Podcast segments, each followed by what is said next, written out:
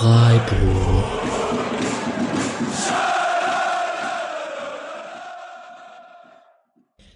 Dann wünsche ich euch alle herzlich willkommen zur 35. Folge des Podcast Freiburgs. Nach längerer Pause ähm, gibt's hier jetzt den großen Saisonrückblick der Saison 2019-2020. Eine etwas spezielle Saison dieses Jahr, wie wir ja alle wissen. Kurz bevor ich meine Gäste vorstelle, äh, in eigener Sache die lange Pause beziehungsweise der unregelmäßige Turnus. Äh, Grüße an den Füchsel-Talk an dieser Stelle für die, auch erstmal für die Folge, die sie gerade herausgebracht haben. Ähm, sehr gute Folge. Wir, ich hoffe doch keine Konkurrenz, sondern wir befruchten uns gegenseitig an dieser Stelle. Kann ich nur empfehlen an dieser Stelle.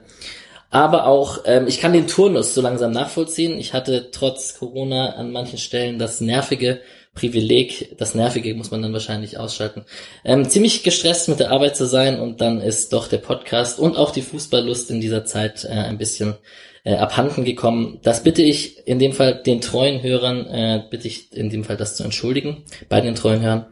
Aber nichtsdestotrotz freue ich mich hier, äh, geballte Fußballexpertise gesammelt zu haben und drei Gäste an meiner Seite zu haben, um diese Saison zu analysieren. Und ähm, wenn ihr jetzt drei Namen raten müsstet, die hier zu Gast sind, dann würdet ihr sie wahrscheinlich erraten, zumindest die, die treuen Hörer in dieser Runde. Äh, angefangen mit äh, Micha, seit Episode 2 dabei, der Ad-Zerstreuung Fuß auf Twitter mit seinem taktisch sehr guten SC Freiburg Blog zerstreuung-fußball.de. Herzlich willkommen, Micha. Guten Abend. Ich freue mich sehr, dass du wieder dabei bist. Seit Episode 2, du gehörst zum Inventar. Ich habe dich eingenommen. Ja, ja, wir hatten ja schon davor lange, lange Kontakte. Also bevor du losgelegt hast auch. Ja. Ja, und dein äh, Blog, der läuft weiterhin an dieser Stelle. Du hast mich gerade im Smalltalk davor ein bisschen darauf hingewiesen, dich nicht zu sehr zu loben, aber ich mach's gerade trotzdem. Pech gehabt. Ähm, der ist nur zu empfehlen, ähm, zerstreuung-fußball.de, da könnt ihr das alles, was ihr hier in auditiver Form von ihm hört, in Schrift online lesen. Genau.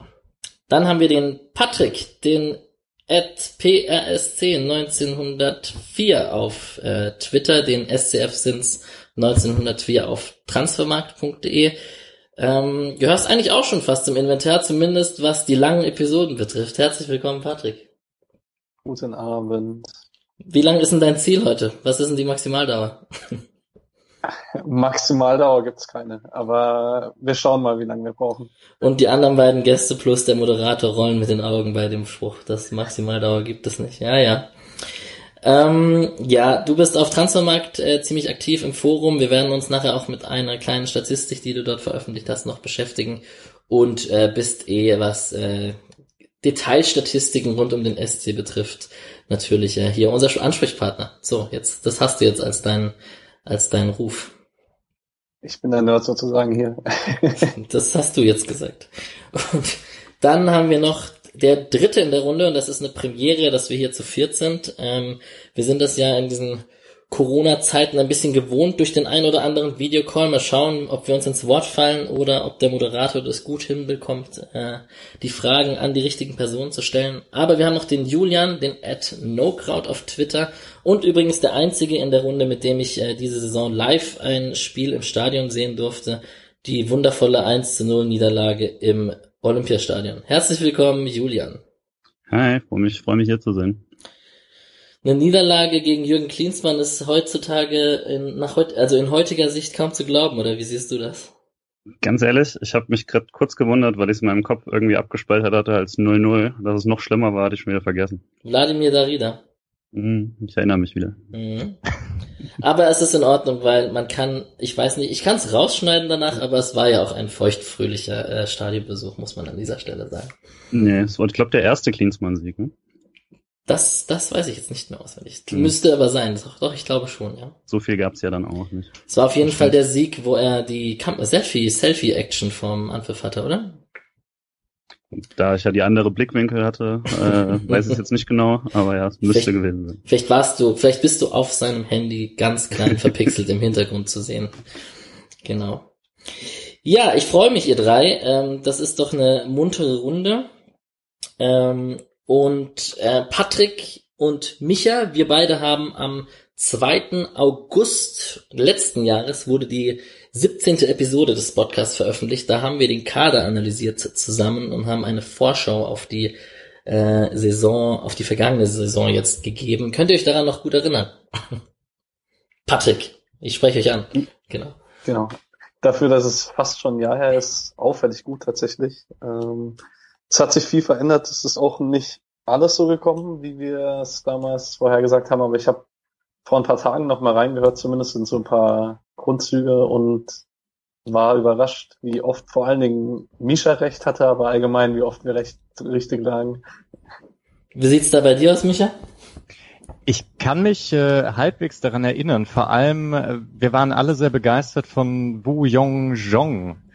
Und äh, da habe ich aber, glaube ich, auch sogar gesagt, naja, mal schauen, ob er sich in der Bundesliga gleich durchsetzen kann. Aber in den Testspielen sah es ja wirklich sehr gut aus. Ne? Aber ja. Ja, das war ist echt interessant, wenn man das so im, im Rück, also rückblickend betrachtet, was man da so, wie man sich von den paar Vorbereitungsspielen leiten lässt und Jean mit sehr guter Ballbehandlung und ähm, womit wir aber wirklich recht hatten. Also ich erinnere mich an ein Zitat von Patrick, ich habe auch noch mal reingehört, der beste Kader der zehn der letzten zehn Jahre, Patrick. Würdest du dem heutzutage zustimmen? Ich würde das immer noch so unterschreiben, ja. Also zumindest in der Breite. Ja. Und dann haben wir sehr über die einzelnen Positionen und äh, Personalien geredet. Da werden wir heute auch drauf zu sprechen kommen und dann wird bestimmt die ein oder andere Anekdote von dieser alten Folge nochmal in Erinnerung gerufen. So, jetzt ist es natürlich so, dass diese Saison ziemlich äh, speziell war. Wir wissen alle, die Bundesliga wurde, hatte eine lange Pause äh, Corona, leere Stadien etc. Das Fass müssen wir hier gar nicht so groß aufmachen. Da würde ich tatsächlich auch gerne auf den Füchsle Talk verweisen mit einem Lob an dieser Stelle für die gute Folge und würde euch aber dennoch gerne einmal einsteigend äh, zum Einstieg fragen. Vielleicht fängt Julian an der Stelle an. Wie ist denn die Lust mit Fußball SC Freiburg momentan so nach der Saison? Ja, es war schon sehr wechselhaft. Also ich dachte auch nicht, dass ich überhaupt wieder reinkomme, als es wieder losging. Ich habe das erste Spiel ähm, dann zusammen mit einem Freund da geschaut, der Frankfurt-Fan ist. Und das war schon tatsächlich wirklich seltsam auch für mich. Ähm, war dann aber doch überrascht, war ja auch ziemlich eng direkt gegen Leipzig, wie schnell ich wieder äh, drin war und wie schnell man das dann doch irgendwie vergessen hat, sobald alles mal wieder lief. Ähm, und wie schnell dieser typische Wochenrhythmus mit das nächste Spiel ist dann und dann und die Woche ist irgendwie danach ausgerichtet, sich wieder eingestellt hat. Von daher äh, war, war ich dann doch überrascht, wie, äh, wie wichtig das schnell wieder wurde. Bei mir war es aber so, dass tatsächlich der SC war. Den Rest der Bundesliga habe ich dann deutlich weniger verfolgt, als ich sonst mache. Ja, das geht mir ähnlich, ähm, vor allem, weil ich ja jetzt auch nicht in Berlin lebend hier Stadionbesuche alle zwei Wochen oder so auf dem Terminkalender habe. Da geht's dir wahrscheinlich ähnlich, Micha aus Leipzig, oder? Ja, doch sehr ähnlich. Ich hatte jetzt während der Corona-Pause war ich dann echt komplett draußen. Ich habe da auch nicht drauf hingefiebert, dass es wieder losgeht oder so, weil es ja wirklich m, wichtigere Dinge gab. Ähm, war dann aber auch erstaunt, ähm, wie schnell das dann ging, dass man wieder reinkommt. Auch das mit den Zuschauern. Also ich fand diesen Kontrast, äh, als es den Zuschauerausschluss vor der Pause gab. Und da gab es ja noch das Spiel, glaube ich, Gladbach gegen Köln. Ähm, da, also da fand ich den Unterschied super heftig und dachte, das kann man sich eigentlich nicht so richtig lange anschauen. Aber als dann eben eine lange Pause gab und dann wieder ohne Zuschauer anfing, hatte ich das Gefühl, am Fernsehen geht's halbwegs. Also klar ist es da ein Unterschied, aber ähm, man kann sich das dann doch irgendwie ganz gut anschauen. Spieldynamik ist weiterhin da. Es gibt ja eine Geräuschkulisse, auch ohne Fans. Ähm, ja, genau. Dann war ich auch erstaunt, wie schnell ich eigentlich wieder drin bin. Ja, dann würde ich die Frage nochmal ganz kurz an dich spielen, Patrick, mit dem Zusatz, ähm, wie zufrieden du dann mit dem Abschneiden des SC Freiburgs bist, so äh, im Fazit. Ähm, überwiegt das Gefühl am Ende, ob man äh, die Heimspiele, da war mehr drin, Europa verpasst, oder ist es doch wahnsinniger Stolz auf eine sehr konstante und gute Platzierung? Also ich fange mal an mit den Geisterspielen, um da noch kurz anzuschließen. Ja. Bei mir war es ja am Anfang eher eine negative Vorfreude, Also ich habe das erste Spiel auch bewusst nicht geschaut, das in Leipzig, weil ich damals wirklich äh, der Überzeugung war, dass die Idee wieder anzufangen die falsche ist. Ähm, habe dann aber auch mit zwei Freunden das zweite Spiel geschaut und habe dann relativ schnell festgestellt, wie sehr ich dieses Spiel einfach an sich liebe. Also einfach den Fußball zu verfolgen und ähm, in Sachen Taktik, wie Micha gerade gesagt hat, auch Spieldynamik und sowas, hat das Ganze wirklich nicht viel verloren. Und da sich dann ja auch die Infektionslage zumindest bei uns in Deutschland etwas beruhigt hat, ähm, habe ich dann auch umso länger die Saison ging, umso normaler wurde eigentlich die Art und Weise wieder, wie ich das Fußballwochenende verfolgt habe. Und bei mir war es dann tatsächlich nicht nur auf Freiburg begrenzt, sondern eigentlich lief dann halt wieder alles, wenn ich zu Hause war.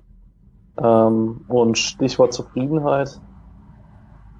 Ich würde sagen, dass die Zufriedenheit überwiegt. Also ich habe mir gerade im allerletzten Spiel, habe ich mich super oft über die, den verpassten Siegtreffer in Wolfsburg und vielleicht die nicht gegebenen Elfmeter geärgert.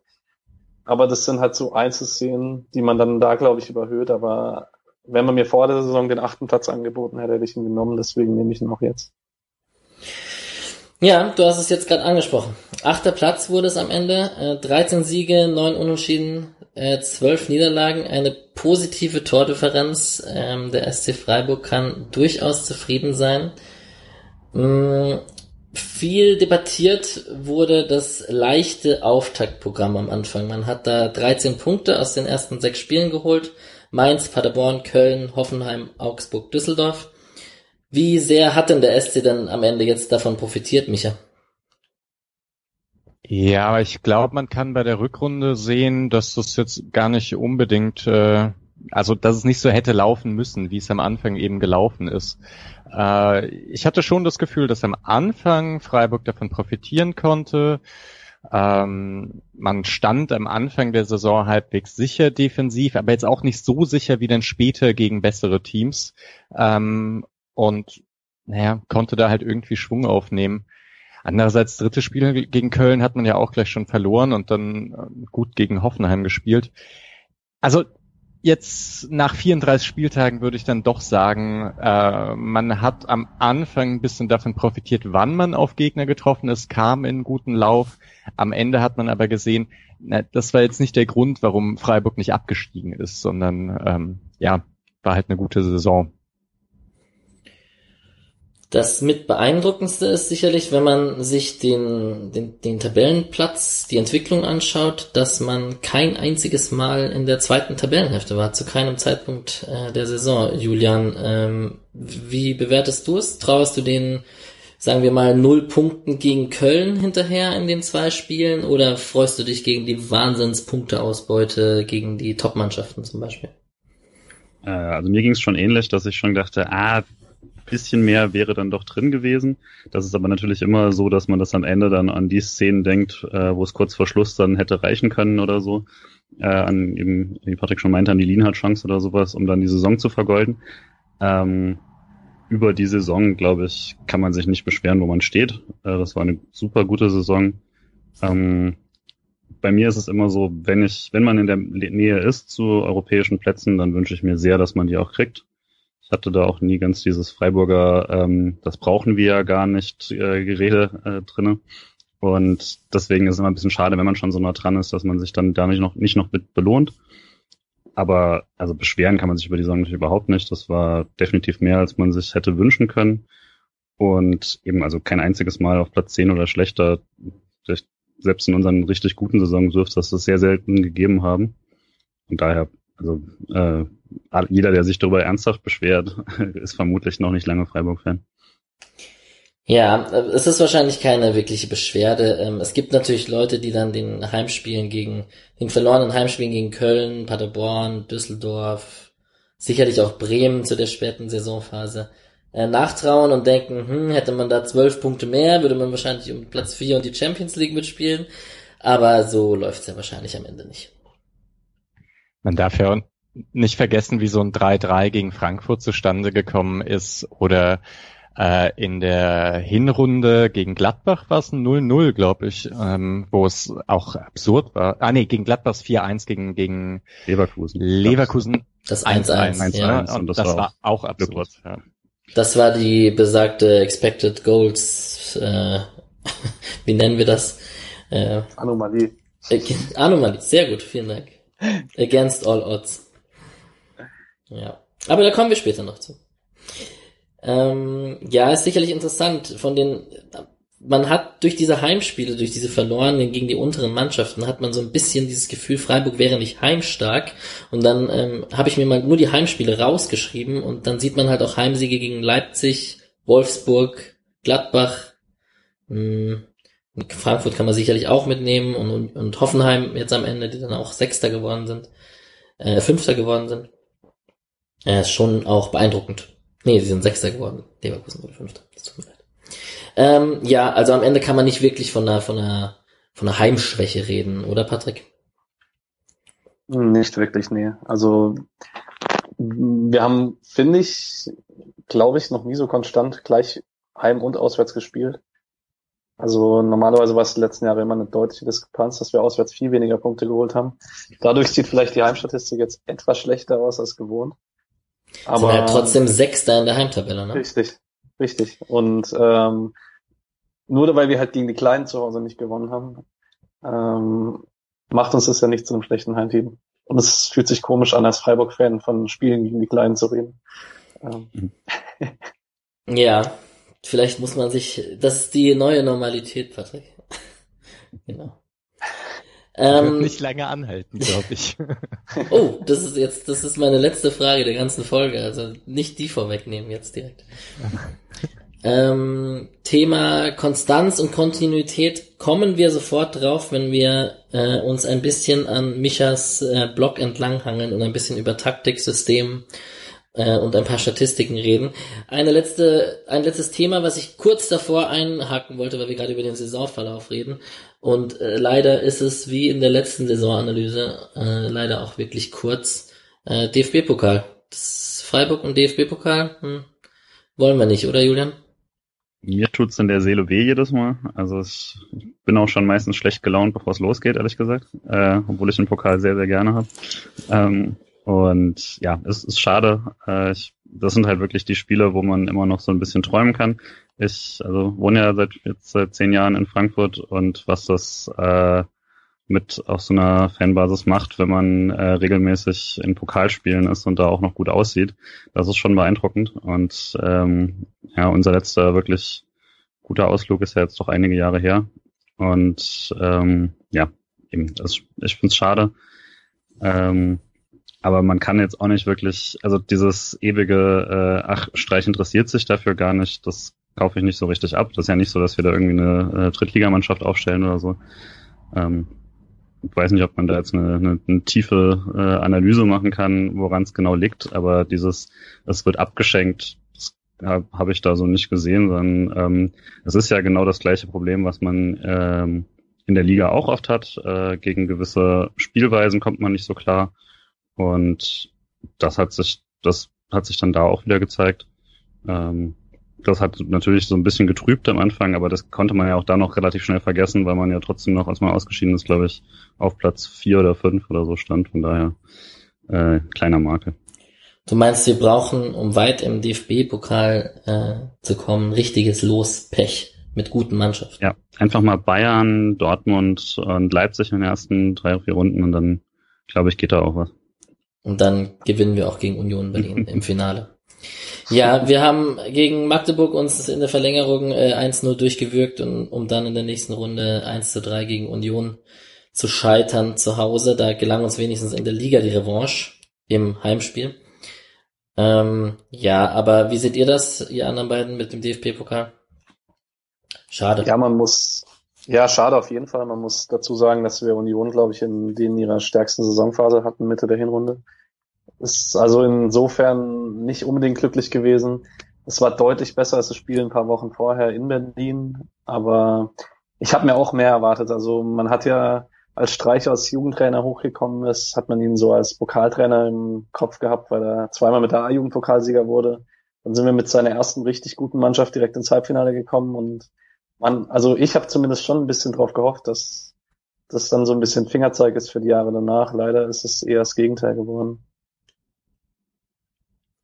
Ja. Ja.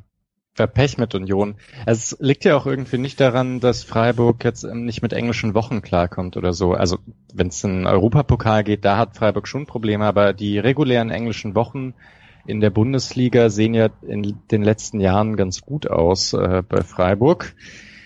Nur irgendwie mit dem Pokal ist, ist schwierig. Andererseits so eine große Stichprobe hat man ja auch nicht. Es ist ja dann meistens immer nur ja, ein Spiel gewonnen und dann verloren. Und ja, wenn das jetzt irgendwie drei Jahre passiert ist, war, ist es halt auch nur dreimal passiert. Ähm.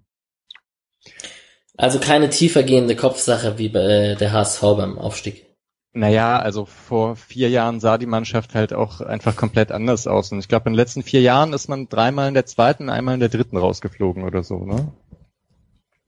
Ja, im Viertelfinale war man in dieser Zeit auf jeden Fall nicht, ne? Nee.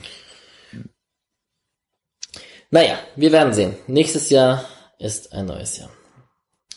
Und dann würde ich gerne mit euch äh, zu dem ganzen Thema Taktik, Spielsystem, Statistiken, sicherlich auch so das Lieblingsthema von Micha und äh, äh, Patrick, ähm, Julian sicherlich auch natürlich, so war das nicht gemeint. Und ähm, daran lässt sich natürlich auch ein bisschen die Spieler, aber vor allem das Trainerteam und die Arbeit des Trainerteams rund um Christian Streich bewerten. Und wir haben es gerade schon gesagt, das Thema äh, Konstanz, beziehungsweise man kann es auch Kontinuität nennen, ist so das erste Thema deines Saisonrückblicks, ähm, was du aufmachst. Ähm, da gehst du einmal auf den Kader ein, der lange zusammengeblieben ist, ähm, sicherlich auch auf äh, weniger Verletzungen. Vielleicht magst du da ein paar Worte sagen.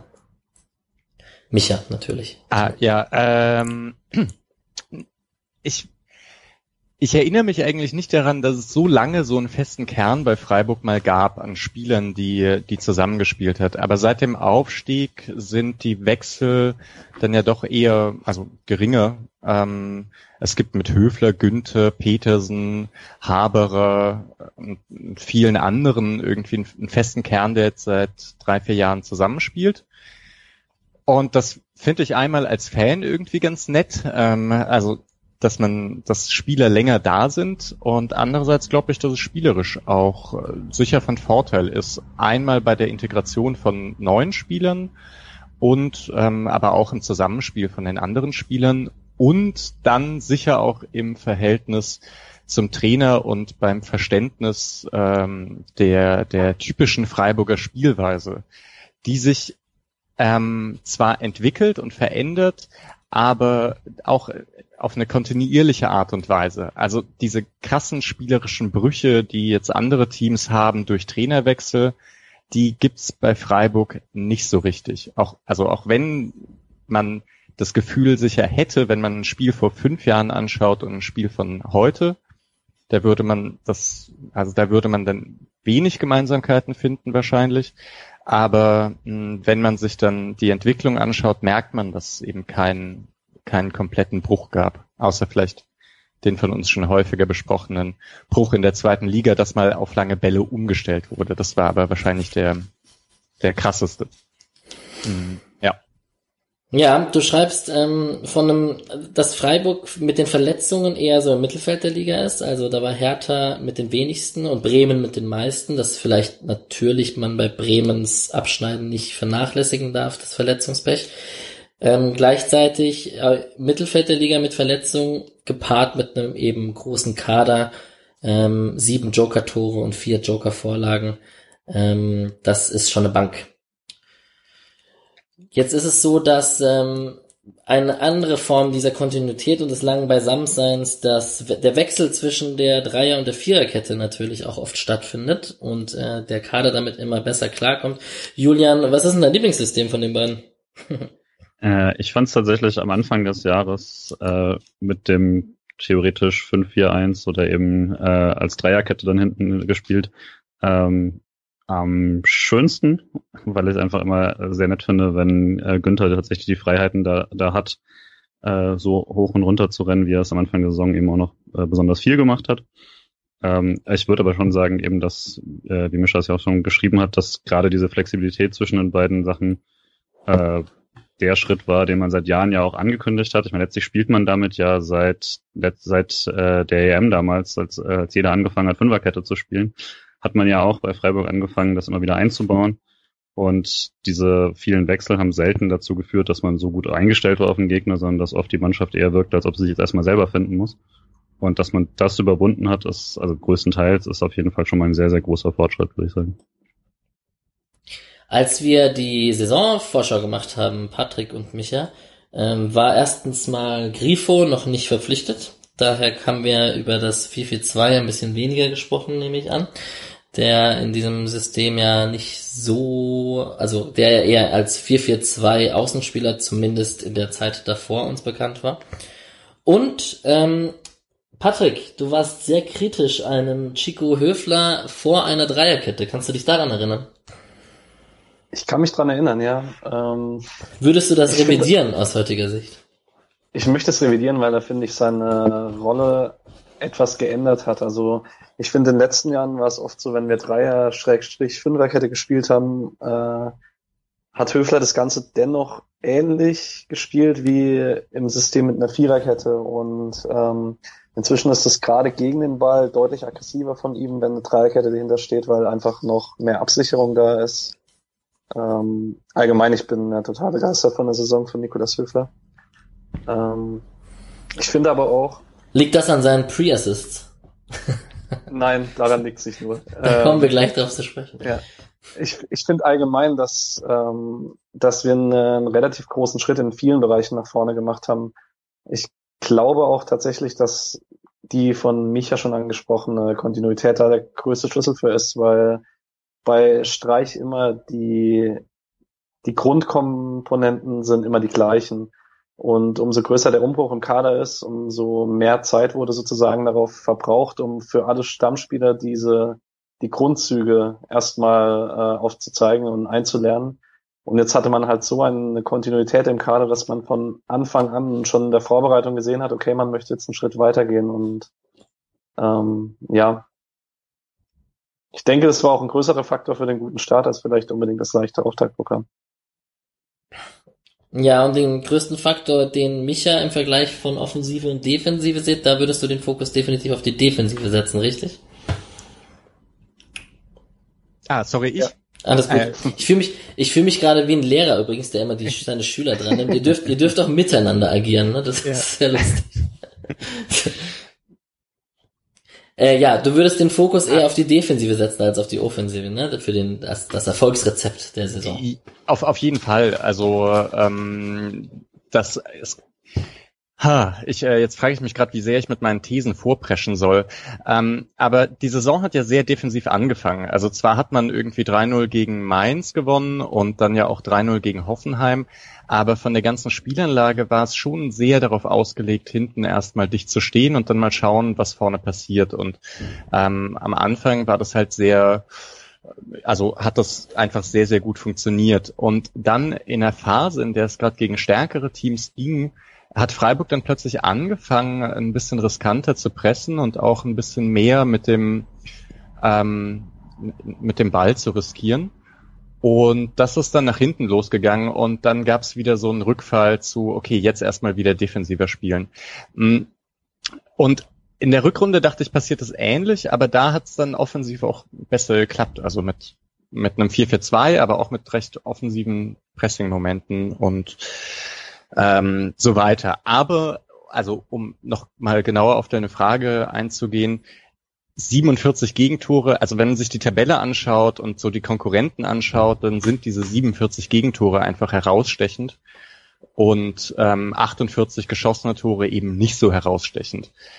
Ich würde dennoch sagen, dass es offensiv, also die Offensive war deswegen wichtig, weil man sich größtenteils auf die Defensive konzentriert hat und vorne genug individuelle Klasse war, um dennoch genug Tore zu schießen, Spiele auch zu gewinnen und nicht nur 0-0 zu spielen oder 1-1.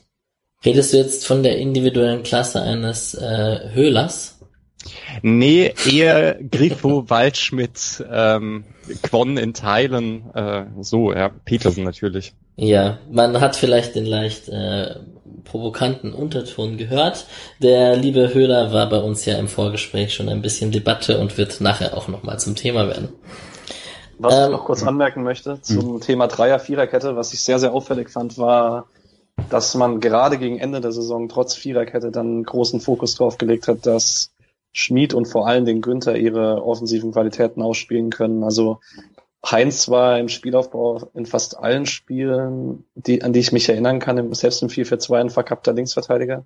Man hat die Innenverteidiger sehr, sehr breit geschoben, so dass, also man sieht es auch an den Statistiken von Günther, der deutlich weniger defensive Zahlen hat, also reine äh, defensive Aktionen als in den Vorjahren, weil man ihn da einfach deutlich mehr rausgenommen hat, damit er halt dem Spiel die Breite und Tiefe geben kann, die er ihm halt gibt, wenn er in die Läufe kommt. Vielleicht auch dazu, ich hätte jetzt vor etwa zehn Spieltagen auch ganz klar gesagt, dass ich die Dreierkette deutlich besser fand als die Viererkette. Also gerade in der Hinrunde ging mir das so. Und jetzt aber eben genau an Saisonendspurt ich dann also auch gesehen habe, dass es in der Viererkette einmal mit dem Aufbau besser aussah, ähm, weil sich Grifo und Waldschmidt deutlich mehr bewegt haben und äh, dann, auch wenn Höfler abgekippt ist zum Aufbau, das Zentrum besetzt haben. Ähm, und dann eben, was du gesagt hattest, dass sie mit, mit nach vorne geschoben haben und man nicht das Gefühl hatte, okay, man verschenkt äh, Günther und Schmid gerade auf den Außenverteidigerpositionen im Gegensatz zur Dreierkette. Also ja, da fand ich jetzt auch am Ende ähm, stellte sich dann heraus, dass es einfach wirklich zwei Systeme sind, die etwas, also Stärken und Schwächen haben, ähm, aber dann durchaus gleichberechtigt sind. Ähm, ja.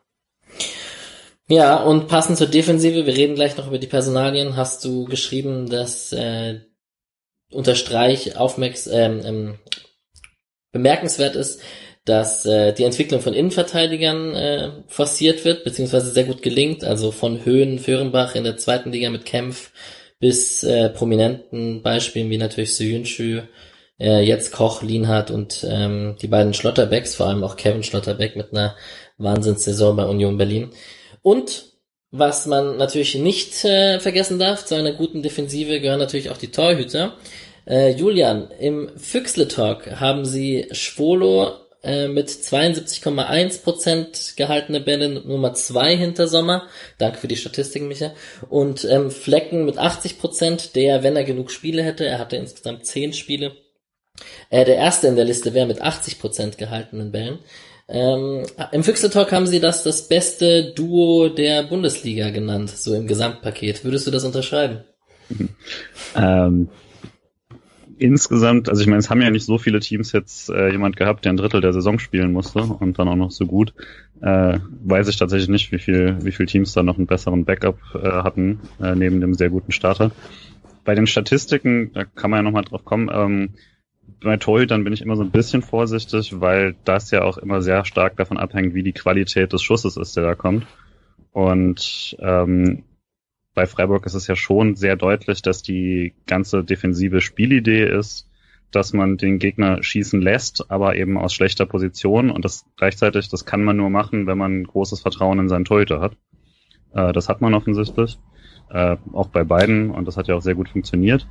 Ähm, aber also bei, ähm, bei Flecken weiß ich jetzt nicht genau, wie, da die, äh, wie es da jetzt statistisch aussieht, aber äh, Schwolo hatte da ja auch regelmäßig ähm, Werte, die, ich glaube, die meisten, also kein Team hatte, glaube ich, mehr Paraden in der ganzen Liga auf jeden Fall zusammengerechnet. Und das ist natürlich schon erstmal ein Wert, den, den man als ein Team mit dem Budget von Freiburg äh, eigentlich nicht erwarten kann. Auch wenn, wie halt gesagt, äh, das durchaus daran liegt, dass man, wenn man weiß, dass man so einen guten Torhüter hat, ähm, den, dann den Schuss zulässt, solange er eben nicht aus der besten Position kommt.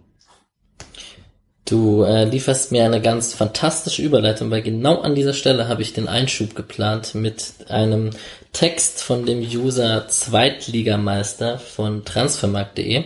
Da muss ich natürlich jetzt Patrick als ersten fragen. Ähm, der Text wird dir bekannt sein, auf den ich anspiele. Ähm, es geht im Großen und Ganzen um die Defensive und die Frage, wie viel Glück beziehungsweise Zufall oder doch Können und Konzept hinter dem Ganzen steckt. Ähm, du weißt, worauf ich hinaus möchte, oder? Ich habe den Text nicht gelesen, muss ich zugeben. Verdammt, jetzt wollte ich natürlich, dass du ihn mir zusammenfasst. Was machen wir denn jetzt? Das musst du selber machen, sorry. Ja, ich, ich bin äh, natürlich auf diesen Fall vorbereitet. Ähm, der liebe Zweitligameister, liebe Grüße an dieser Stelle. Wir werden äh, das im Forum natürlich erwähnen. Ähm, natürlich auf keinen Fall aus Eigeninteresse, sondern nur um Zweitligameister zu loben. Nein, ähm, ein ganz hervorragender Text, der auch die positive Resonanz im Forum bekommen hat, der, die er verdient hat. Es geht genau um die Frage, die gerade äh, Julian angesprochen hat. Ähm, Im Prinzip wenige Gegentore, ähm, steckt da System dahinter mit trotz, also obwohl man viele Schüsse aufs Tor zugelassen hat. Da gibt's die Expected Goals, die bei Freiburg, wenn man sie zuerst anschaut, ähm, auf ein eher glückliches Abschneiden äh, schließen lassen. Es gibt so Spiele, die man im Kopf hat, wie zum Beispiel das Leverkusen-Spiel, welches wir vorhin schon angesprochen hat. Ähm, da gab's diese erste Halbzeit gegen Leipzig am neunten Spieltag, wo wir klar schlechter waren, also klar schlechter waren, in Anführungszeichen jetzt, ähm, zumindest für den neutralen Beobachtern und wenn man auf die Torschussstatistik schaut, äh, wo wir dann durch Höhle 1-0 in Führung gegangen sind und danach nicht mehr so viel passiert ist.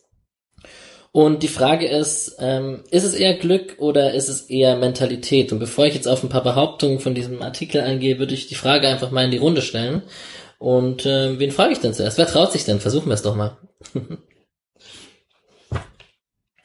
Es klappt nicht, das war klar. Ja, also es ist einerseits, würde ich doch kurz festhalten, ein bisschen Glück ist dabei. Ich habe mir noch mal ein paar Spiele angeschaut und äh, oder Form des Gegners, nennen wir es so. Ähm, da gab es schon ein paar Schüsse, die man, die man machen kann. Äh, prinzipiell steckt aber System dahinter. Also, aber wir hatten es ja gerade auch. Also Freiburg hat die meisten Schüsse aufs Tor überhaupt zugelassen und zwar wirklich mit Abstand. 431 Schüsse zugelassen. Zweiter Platz ist Bremen mit 391. Ähm, äh, ja, aber gleichzeitig eben die sechstbeste Defensive. Und das eine, wie gesagt, Freiburg hatte sehr häufig ziemlich viele Spiele zwischen Tor und, mh, mm, und Stürmer äh, wodurch dann ganz viele von diesen Schüssen einfach nicht besonders platziert kommen, vorbeigehen oder sonst oder geblockt werden ganz häufig auch.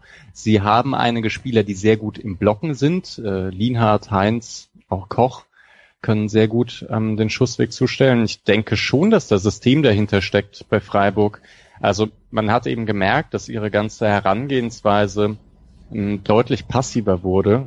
Äh, das würde ich jetzt das klingt erstmal negativ, aber so wie die Saison gelaufen ist, würde ich sagen, dieses passive Verteidigen ist ein recht neues Element bei Freiburg und das hat wunderbar funktioniert und hat auch mir als Zuschauer immer so eine gewisse Sicherheit gegeben, dass auch wenn Freiburg jetzt mal am eigenen Strafraum steht, dass da nicht unbedingt was passieren muss. Ähm, ja, deswegen irgendwie beides, ein bisschen Glück, durchaus aber auch System dahinter. Man muss ja auch dazu sagen, dass wir also wir sind ja relativ realistische Fans und trotz der vielen Torschüsse, die wir zugelassen haben, sind mir jetzt so zwei Ausreißer komplett im Kopf, nämlich das Spiel in Leverkusen und das Spiel in Frankfurt, wo wirklich große Abschlusschancen für den Gegner da waren und beziehungsweise oder, okay, eigentlich in beiden Fällen und, äh, ein sehr, sehr herausragender Torhüter an, an dem Tag im Tor stand. Ansonsten waren es ja wirklich keine Spiele, obwohl auch in den knappen Spielen, wo man sich danach hätte schämen müssen, weil man irgendwie aus dem Spiel mit einem Punkt oder einem Sieg rausgegangen ist. Also es war jetzt nie so, dass die Gegner reihenweise äh, Großchancen vergeben hätten. Vielleicht trügt die Statistik auch nur, weil dieses eine Frankfurt-Spiel, den Wert so in die Höhe schießt, dass man den vom Durchschnittswert gar nicht mehr ausgehen kann. Aber wenn wir schon bei Expected Goals sind, sorry, ähm, ist es ja auch also da statistisch ist ja auch interessant, ähm, wenn, wenn der Gegner schießt, dann sind das auch, also man kann das auch noch sehen, also dann sind das qualitativ einfach niedrigere Schüsse. Also die kein, kein Team hat quasi so einen Wert, ähm, wo ein Schuss eine so niedrige Expected Goals ähm, Statistik hat wie Freiburg. Das heißt einfach, wenn der Gegner zum Schuss kommt, dann tut er das aus welchen Gründen jetzt auch immer, das kann man ja diskutieren, aber dann tut er das offensichtlich aus Lagen oder äh, mit so viel Gegenspielern zwischen sich und Tor, ähm, dass die Chance, dass da auch ein Tor bei rauskommt, einfach geringer ist. Und dann hat das natürlich auch System. Hm. Ja, äh, da würde ich auch, also einmal würde ich noch ein, zwei Spiele dazu packen, bei denen der Gegner dann doch ein paar Chancen vergeben hatte. Das 1-1 gegen Leipzig. Da hatte, da hatte Leipzig zwei, drei Dinge. Ich glaube gerade Lookman, der reingekommen ist, direkt nach dem, direkt nach dem Neustart, Ähm, ah, die ja, muss er machen. Ah, ja. Und dann gegen Gladbach, ähm, gerade in der ersten Halbzeit, also auch in der Rückrunde, ähm, da sollte schon ein Tor fallen, wenn die ein bisschen konzentrierter sind. Das ist das eine. Und das nächste, es gab auch nicht nur, ähm, also nicht nur so Distanzschüsse, in denen Freiburg gut geblockt hat, sondern ich habe irgendwie auch massenhaft äh, Szenen im Kopf, in denen entweder Koch oder Lienhardt mhm bei scharfen Hereingaben nicht versucht hat, vorher den Ball wegzuspitzeln, sondern sich wirklich in den Schussweg hineingeworfen haben und da aus äh, vier Metern, also vier Meter vor dem Tor, haben sie den Schuss direkt geblockt. Das müssten dann gigantische Expected Goals Werte sein, aber im Endeffekt ist fast das gleiche herauskommen, als ob sie vorher an dem Ball gewesen wären und äh, dann überhaupt kein Expected Goal zustande kommt. Also Philipp Lienhards Verteidigung gegen Flanken ist auch also in den letzten Wochen absolut herausragend gewesen. Also das waren ja gefühlt waren es zehn Aktionen pro Spiel nach Corona. Ja, auch gegen Gladbach. Da gab es zwei. Ja, auch gegen Gladbach. Ja. Genau. ja, der User Zweitligameister zieht da eine Parallele zu Favre, der bei Nizza und Gladbach ähnliche Werte hatte und gut abgeschnitten hat, ähm, wo er auch äh, unterstellt oder die These aufstellt, dass ähm, zugelassene Schüsse aus weniger gefährlichen Positionen äh, System haben kann. Und äh, eine zweite Sache, die er anspricht, ist, dass äh, Freiburg sich zu einem äh, Mentalitäts- bzw. Selbstvertrauen-Team zusammengemausert hat. Da denkt man an die Saison, wo man, an die Abstiegssaison, wo man reihenweise Führungen hergegeben hat in den letzten Minuten. Äh, hier gegen Hertha das 3-1 zum 3-3 zum Beispiel oder viele andere Spiele. Keine Erinnerung. Ja, gar keine Erinnerung. Sehr gut. Ähm, ja, ähm, das sagt er, liegt einerseits daran, Spieler aus der zweiten Liga und junge Spieler zu holen aus anderen Mannschaften, für die es einfach geil ist und, und die heiß darauf sind, für Freiburg zu spielen und aufopferungsvoll spielen und ähm, eine andere Körpersprache nach dem Rückstand haben auch. Ähm, wir haben als einziges, äh, wir haben nach 18 Führungen die Saison nur eine einzige Niederlage, was ein bombastischer Wert ist für SC Freiburg in der Bundesliga. Und ja, man kann vielleicht einfach die These aufstellen, Streich als Ausbildungstrainer, ähm, der besser mit Spielern umgehen hat, die die Karriere vor sich haben, als Spieler, die äh, nochmal einen Karriererückschritt nach Freiburg wagen. Da würdet ihr mir wahrscheinlich jetzt einfach mit einem Ja zustimmen. Ja. Nein. Okay, warum nicht? Also Nein zum Gesamtargument, ähm, weil für mich die das also für mich ist Mentalität sehr sehr selten ein Argument, weil ich finde, wir haben diese Saison so wenige Punkte nach Führung abgegeben, weil wir einfach defensiv eine unglaublich hohe Qualität hatten. Und Qualität schlägt in meinem Kopf immer Mentalität. Und ich finde, das Herangehensweise nach Führung, die, Heran die Herangehensweise nach Führung hat sich gar nicht so sehr geändert in den letzten Jahren. Nur haben wir das dieses Jahr einfach herausragend wegverteidigt. Also ich, ich bin immer ein sehr, sehr großer Feind davon, irgendwas mit Mentalität erklären zu wollen, wenn man es auch mit Qualität erklären kann. Das ist ja, ein vertretbarer Punkt. Ja. Das Qualitätsargument ist ja auch ziemlich offensichtlich. Also wenn man sich ähm, andere Dreierketten anschaut mit Schuster, aber ich meine ja auch irgendwie mit einem Koch, der halt deutlich jünger war, dann, dann sah das schon anders aus. Heinz in seiner ersten Saison war auch nicht so stabil einfach.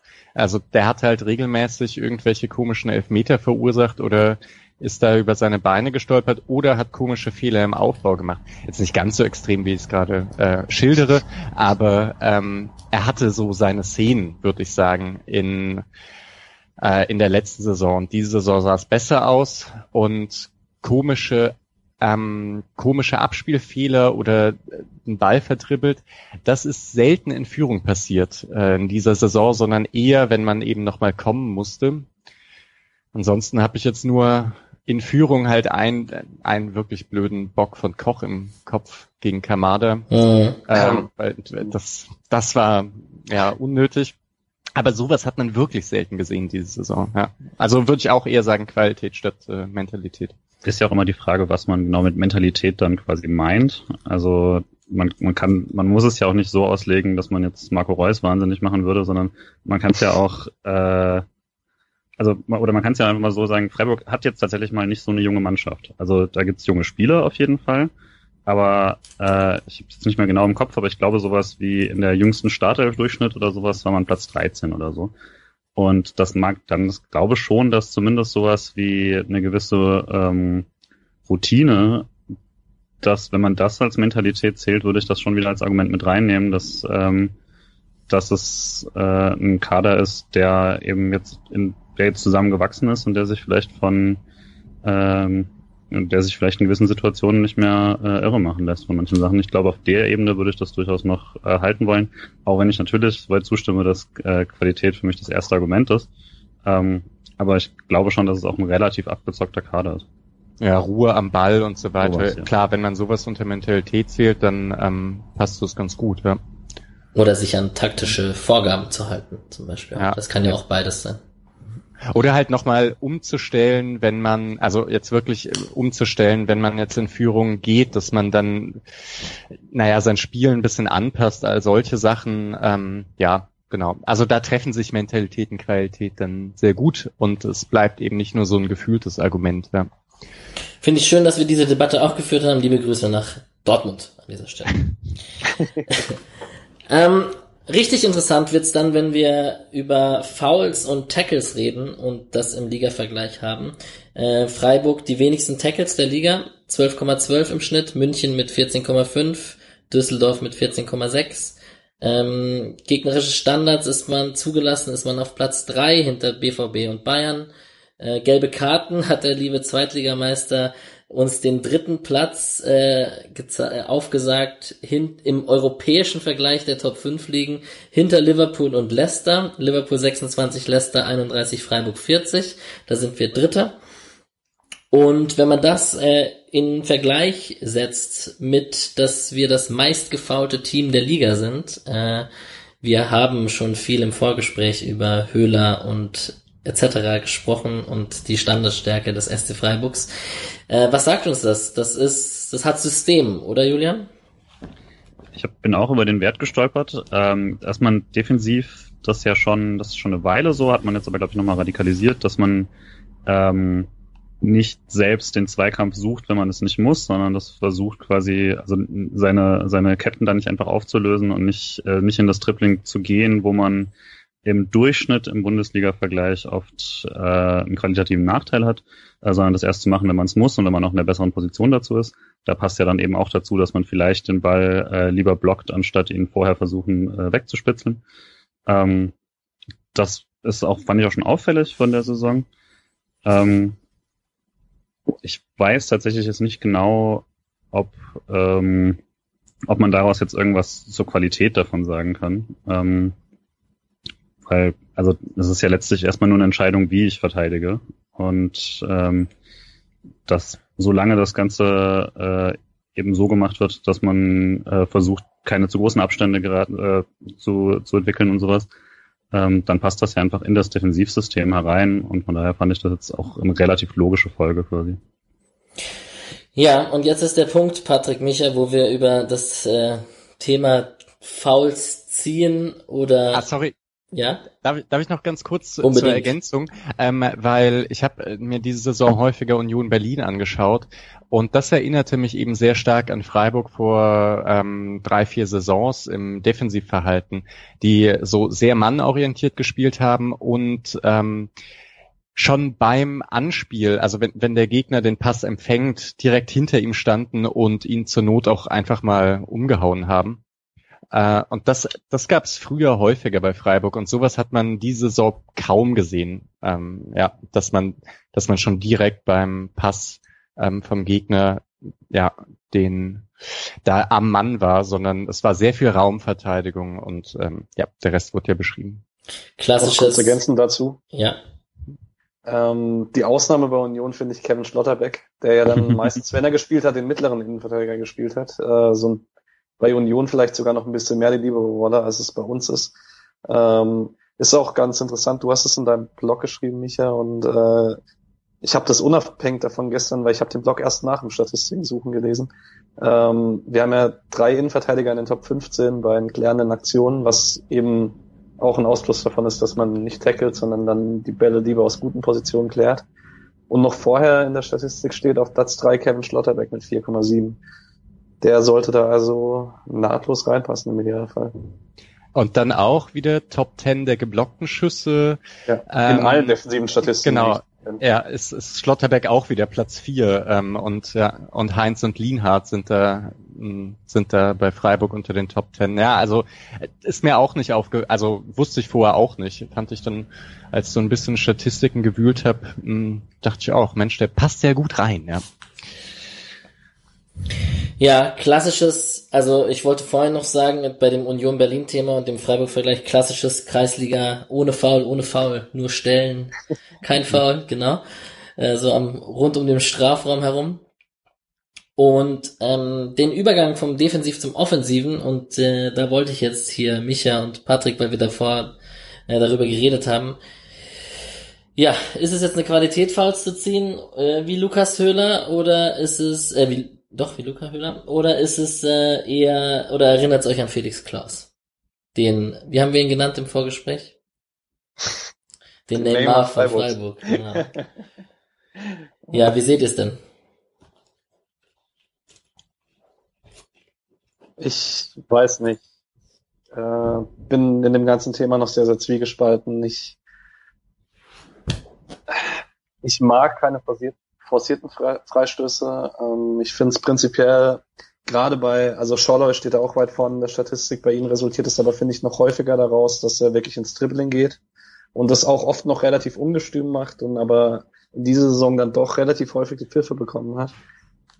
Bei Höhler ist es dann doch sehr, sehr oft einfach Ballannahme, drehen in den Gegner rein, Kontakt suchen und direkt auf den Boden und so sehr ich Lukas Schöler für ganz, ganz viele Dinge feiere, in denen er sich diese Saison fortentwickelt hat. Ich kann mich darüber einfach immer noch nicht freuen, egal wie viele Tore draußen stehen. Also nur über das Foul, über das Tor dann natürlich schon. ja, es ist ja auch häufig dann so ein bisschen offensichtlich, dass Höhler das auch macht, weil es die höhere Wahrscheinlichkeit ist, dass der Ball noch in Reihen von Freiburg bleibt. Also bei so einem 50-50-Foul, ähm, dass äh, dass das gepfiffen wird, ist wahrscheinlicher, als dass er jetzt mit der Ballannahme, Drehung äh, am Gegenspieler vorbeikommt. Würde ich jetzt behaupten. Bei Salah finde ich es manchmal nur komisch, der ist halt defensiv so wahnsinnig körperlich und auch manchmal eklig zum Gegner. Und wenn er getroffen wird, dann äh, scheint es ihm sehr weh zu tun, obwohl er ja genauso austeilt, äh, also mindestens. Ja. Ja, ich habe zieht und zerrt und also so jetzt nicht nur nicht nur irgendwie kurze kurze Fouls am, am, am Fuß, sondern auch mit richtig viel Körpereinsatz. Ja. Ja, ich kann das alles komplett nachvollziehen. Wir haben es im Vorgespräch davon gehabt. Ähm, ich bin da wahrscheinlich zu sehr äh, selbst Kreisliga-affin, um meinen Mitspieler zu feiern, wenn er in einer aussichtslosen Position einen Freistoß rausholt, dann gebe ich dem schon, äh, wenn der Schiri wegguckt, ein High Five und, oder gebe ihm, zwinker ihm zu und sag, gut gemacht, du hast maximal rausgeholt. Ähm, ich verstehe natürlich äh, die Fußballromantik und dass, dass Schwalbenkönige jetzt nicht abgefeiert werden sollen. Das, so, so ist es jetzt bei mir auch nicht. Aber ja. Ich, ich würde mich ich, an der Stelle auch nochmal ganz kurz outen, als dann vielleicht der Zyniker davon, weil es die Sachen stören mich tatsächlich sehr selten. Äh, ich mag es dann eben so bei, bei Felix Klaus war es mir immer viel zu viel. Ähm, aber ich würde ja schon sagen, der Unterschied ist, wo du ähm, vielleicht, also wo du vielleicht etwas mehr machst als, als da ist oder in eine Situation gehst, wo du weißt, dass du gefault wirst, anstatt den Ball weiterzuspielen. Da kann man, aber es ist ja nicht so, dass, dass der Freiburg aktuell eine Mannschaft ist, die äh, sich ständig wälzt, wie es durchaus schon Spieler gab bei uns äh, vor paar Jahren, die das deutlich mehr gemacht haben. Deswegen fand ich es jetzt auch nicht so, dass ich irgendwie dachte, boah, das kann ich mir nicht mehr anschauen oder sowas, sondern da bin ich dann schon insoweit äh, Zyniker, dass ich das dann einfach mitnehme, wenn, äh, wenn ich mir denke, das ist in der Situation vermutlich das Beste, was man machen kann. Es gibt ja, ja auch Sachen, die schlimmer sind. Also wenn man sich manchmal diese beleidigten Gesten anschaut, wenn ein Einwurf anders entschieden wird und so, das regt mich mehr auf als jetzt ein Foul, das vielleicht eins war oder nicht. Äh, da würde ich auch sagen, ich würde es jetzt nicht abfeiern und aber ich finde es jetzt auch nicht schlimm, ja, wenn es jetzt nicht super offensichtlich ist. Und das stimmt, das ist es bei Höhler selten, dass es wirklich so offensichtlich ist. Das, also da gab es Kontakte. Ja. Ja, ich bin da, ich bin da auch so, dass ich das beim, sorry, dass ich das beim Gegner auch machen würde. Also ich würde mich zwar aufregen, total in den ersten zwei, drei Sekunden und wenn, wenn da ein Freistoß nach dem anderen gegen uns gepfiffen wird, welchen solchen Aktionen, aber am Ende würde ich, glaube ich, auch dem, wenn der Höhler im gegnerischen Team wäre, würde ich sagen, ja, macht er halt trotzdem clever. Also, zumindest in der einen oder anderen Situation. Ja, ich finde, bei Höhler ist es auch, man muss, da muss ich Julia noch zustimmen. Also Höhler geht dann an den Boden, äh, geht zwei, es steht sofort wieder auf und dann gibt's halt entweder das Foul oder nicht. Also ist jetzt nicht derjenige, der sich am Boden wälzt. Was ich sehr auffällig fand, war bei ihm, man hattet ja auch Anfang der Rückrunde so ein bisschen das Gefühl, der kriegt die Pfiffe nicht mehr und irgendwie nach Corona hatten die Schiedsrichter das alles vergessen. Also Anfang der Rückrunde hatte ich so ein bisschen das Gefühl, das Schalke-Spiel ist sehr, sehr präsent. Da äh, hatte ich öfter das Gefühl, dass die 50-50 Dinger eher nicht für ihn gepfiffen werden und ja, dann ab Mai war es wieder anders. Du meinst, so wie Felix Klaus und Timo Werner ihre Elfmeter nicht mehr bekommen haben eine Zeit lang. Das ja. kann natürlich sein. Erinnere ich mich tatsächlich nicht mehr so richtig. Mhm. Also, ja, grundsätzlich hatte ich dieses Jahr sogar das Gefühl, dass wenn ich auf Spiele geschaut habe, Freiburg sogar recht viele Pfiffe bekommen hat, ähm, die so 50-50 waren. Mm, das also wird sich auch ein bisschen damit decken, dass es äh, jetzt selten Spiele gab, in denen Freiburg-Fans so sich sehr aufgeregt haben über Schiedsrichter. gab ja auch kaum Schiedsrichter-Skandale, bis auf naja, VRR-Abseitsgeschichten. Ähm, Skandal sind es ja auch nicht, aber nicht mal Aufrege. Mhm. mhm. Aber es, ich kann es mir trotzdem gut vorstellen, dass es mal eine Phase gibt, in der, oder das Höhler zwei, dreimal an den falschen Schiedsrichter gerät, wie das auch ähm, jetzt so John Cordoba mit seinem physischen Zweikampf äh, passieren kann, dass wenn der den falschen Schiedsrichter trifft, dass der ihm jeden Offensivzweikampf abpfeift. Ja. Ja, da haben wir doch schon wahrscheinlich auch viel vorweggenommen, was wir nachher in der Offensive über zum Beispiel einzelne Personalien wie Lukas Höhler besprechen, äh, besprochen. Ähm, ich würde zurück zu deinem Blog springen wollen und ähm, das nächste Kapitel ist der Spielaufbau und du sprichst von einem trotzdem tiefen, von einer tiefen Ballzirkulation, so wie man sie in Freiburg eigentlich kennt. Ja, die, die ist noch, die ist noch da und die ist auch nicht unwichtig. Ähm, und gerade mit der Dreierkette als Koch in der Mitte stand, ähm, ist da recht viel passiert. Und man hat auch gemerkt, dass es in dieser Saison dann auch einige Spiele gab, in denen Freiburg den Ball tief zirkuliert hat, zwei, dreimal hin und her und dann auch wirklich über die Außen durchkam. Über Heinz, der dann ins Mittelfeld laufen konnte, weil der Gegner zu weit verschoben hat. Und dass es nicht immer nur hm, diese, dieses Ball tief zirkulieren lassen und dann ähm, im Endeffekt doch lange vorne schlagen war.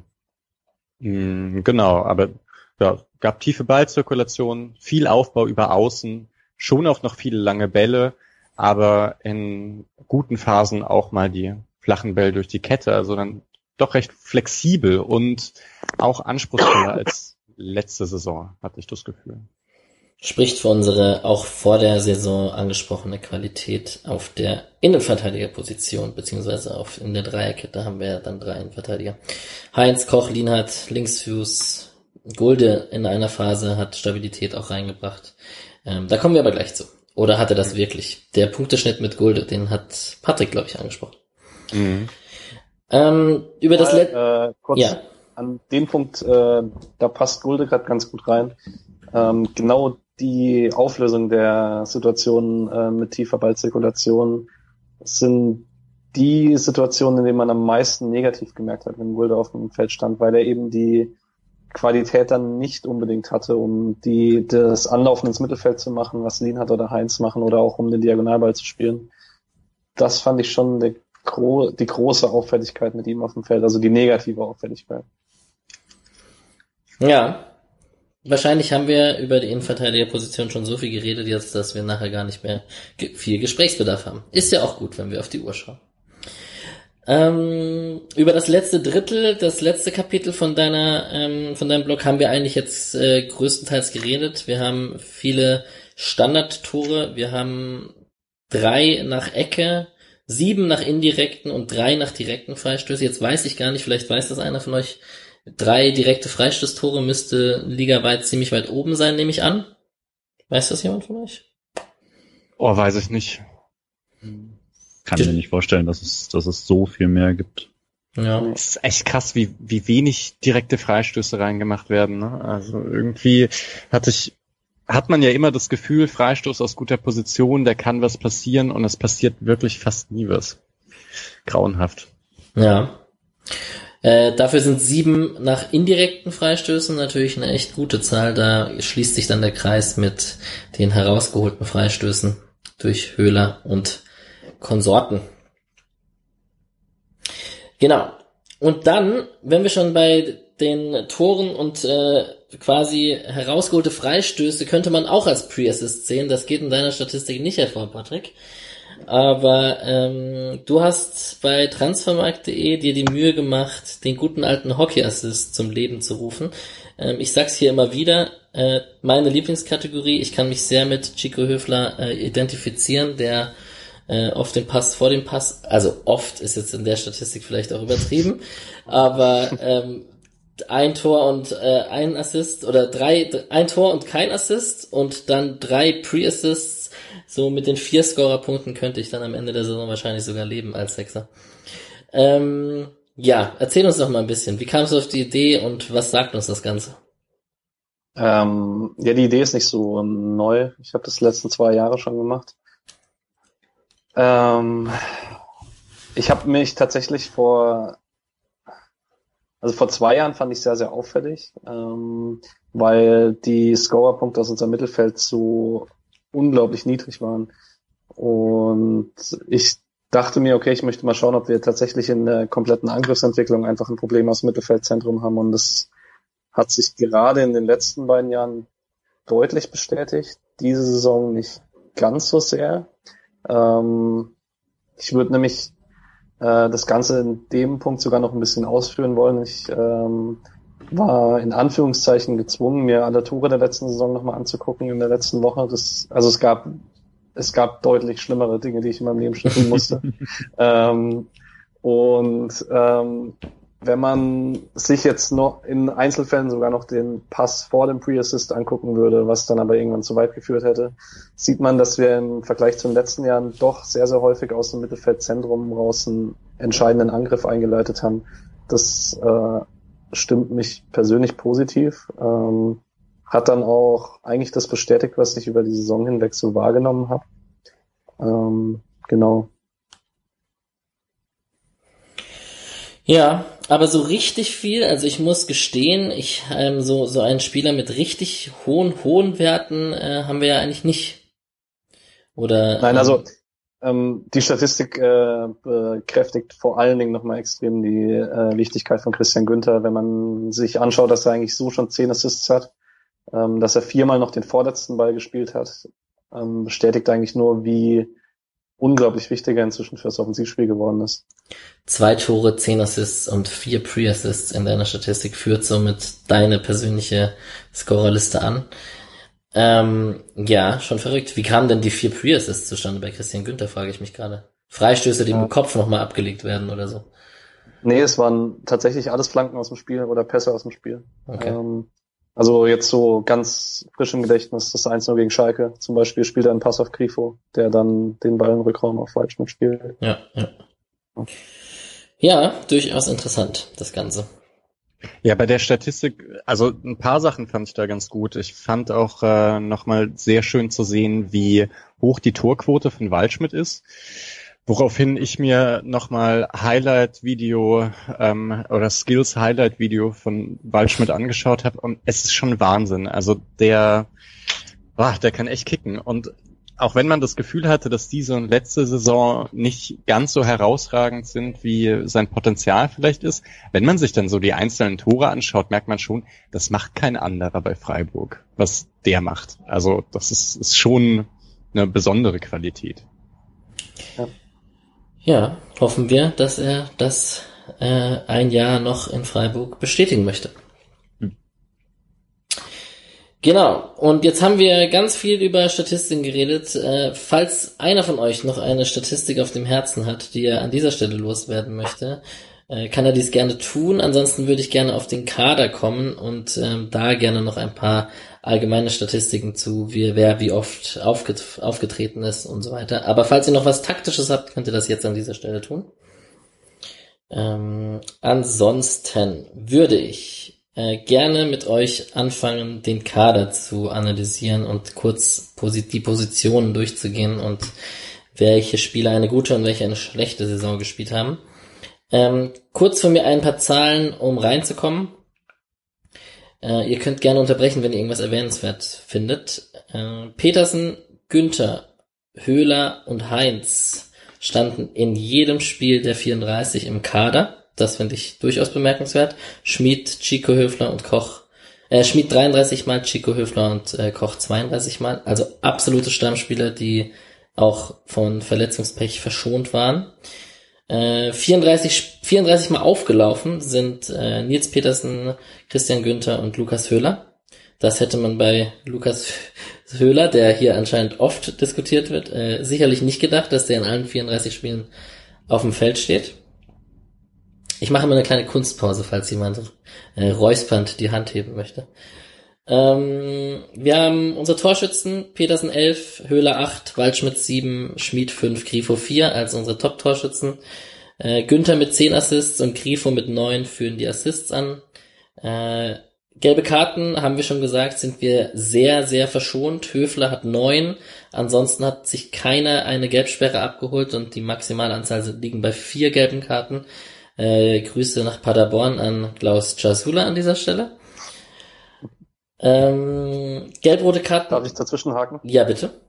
Ich wollte noch kurz was zu den Saisontoren sagen, ähm, die du gerade sozusagen einmal kurz vorgelesen hast. Ja. Ähm, mir ist gestern extrem aufgefallen, weil mir, ähm, dass wir, also ich bin jetzt nur bis zum Aufstieg unter 2008, 2009 zurückgegangen und seitdem gab es nur einmal, dass wir mindestens vier Spieler mit fünf Saisontoren hatten. Also selbst in der Kruse-Saison nicht, weil Rosenthal die nicht hatte. Mhm. Ähm, es gab es nur in 16, 17 mit Pedersen, Philipp, Niederlechner und Grifo.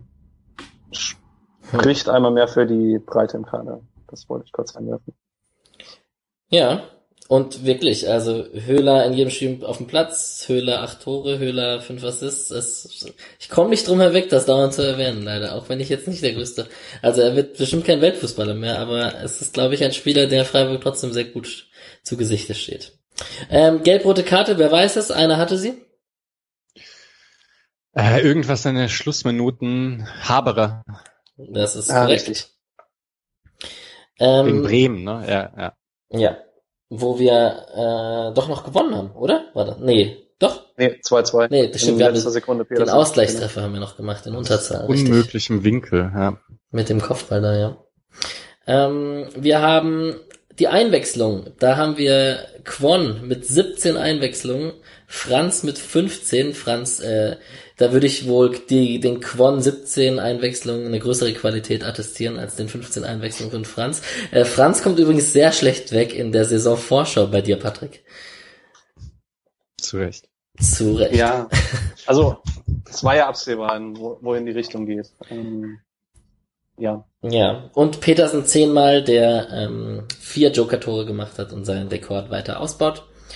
Wir haben Auswechslungen, Höhler 15 mal und Salai 14 mal. Wir haben äh, Punkte pro Spiel. Wir haben zwei Spieler, die die maximale äh, Punktzahl in ihren Spielen erreicht haben. Das ist einmal Tempelmann in seinen 30 Minuten. Die, hm. Das Spiel haben wir gewonnen.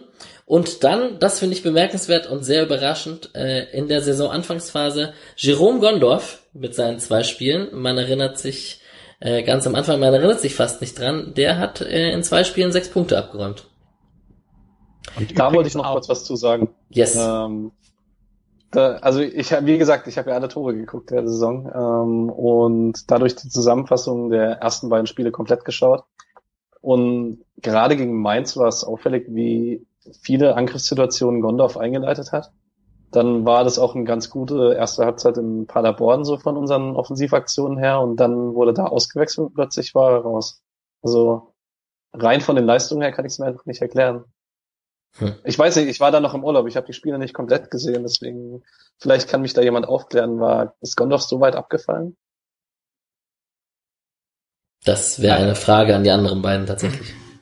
Also Gondorf hatte in den ersten beiden Spielen ein, zwei äh, komische Situationen im Aufbau. Ich erinnere mich da auch an, an Missverständnis mit Lienhardt, ähm, bei dem es dann sofort in die andere Richtung ging. Äh, interessant ist, dass er auch der einzige Spieler ist, der mehr als zwei Tackles pro Spiel hat, also 4,5, deswegen schon auch eine ganz andere Spielweise.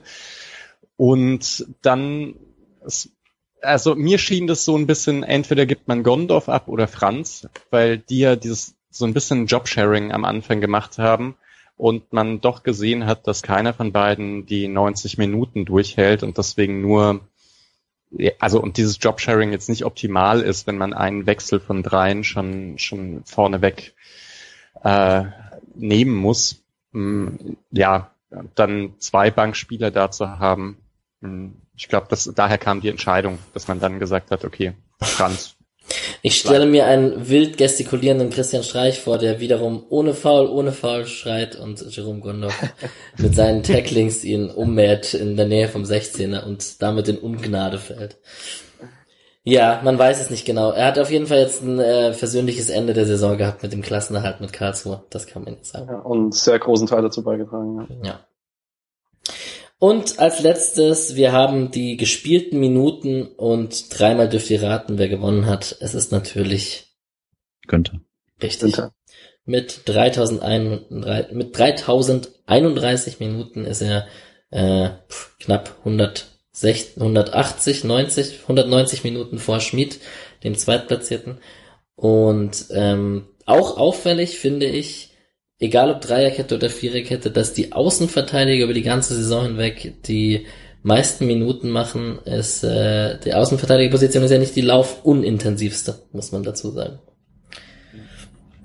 Würde auch mal gerne über die letzten seit dem Aufstieg quasi äh, gucken, aber ich, also in Sachen gespielte Minuten von Feldspielern müsste er ja die Nummer eins der Bundesliga sein über die Zeit. Weil das Christian ist ja, Günther, ziemlich ja, also das ist ja jedes Jahr der Wahnsinn. Und ich meine, selbst wenn er sich verletzt, sind das, sieht das immer sehr ernst aus und nach zwei Spielen, also nach kurzer Zeit steht er wieder da. Äh, einzige Auswechslung dieses Jahr war gegen Union und danach war erstmal äh, Corona-Pause.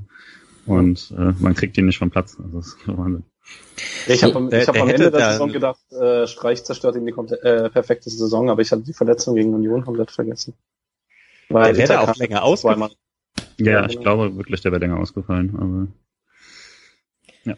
Ja, ähm, der kurze Einsprung da, er ist mittlerweile äh, Platz 6 der Rekordspieler beim SC in der Bundesliga mit 200, nee, in, generell beim SC, mit äh, 257 Spielen.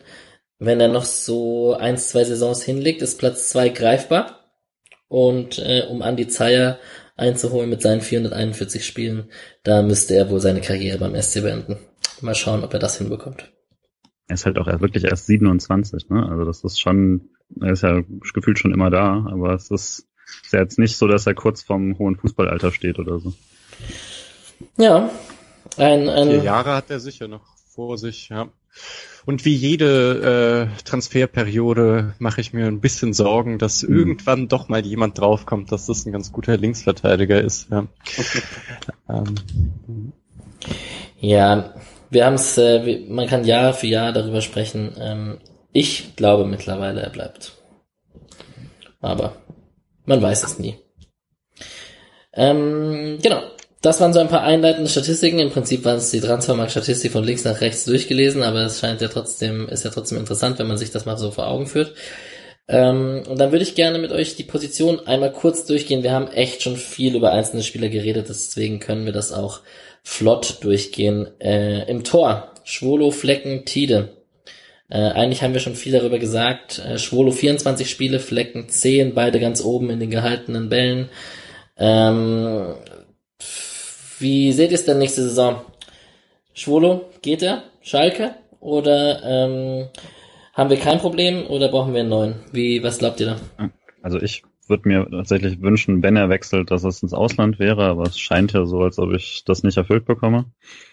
Ähm, also ich glaube nicht, dass man sich Sorgen machen muss, auch wenn ich es natürlich sehr schade finde, wenn er geht. Äh, wirklich ein hervorragender Keeper war auch. Für, man darf es ja nicht vergessen, wir haben jetzt echt einen sehr, sehr langen Lauf von sehr, sehr guten Torhütern in Freiburg.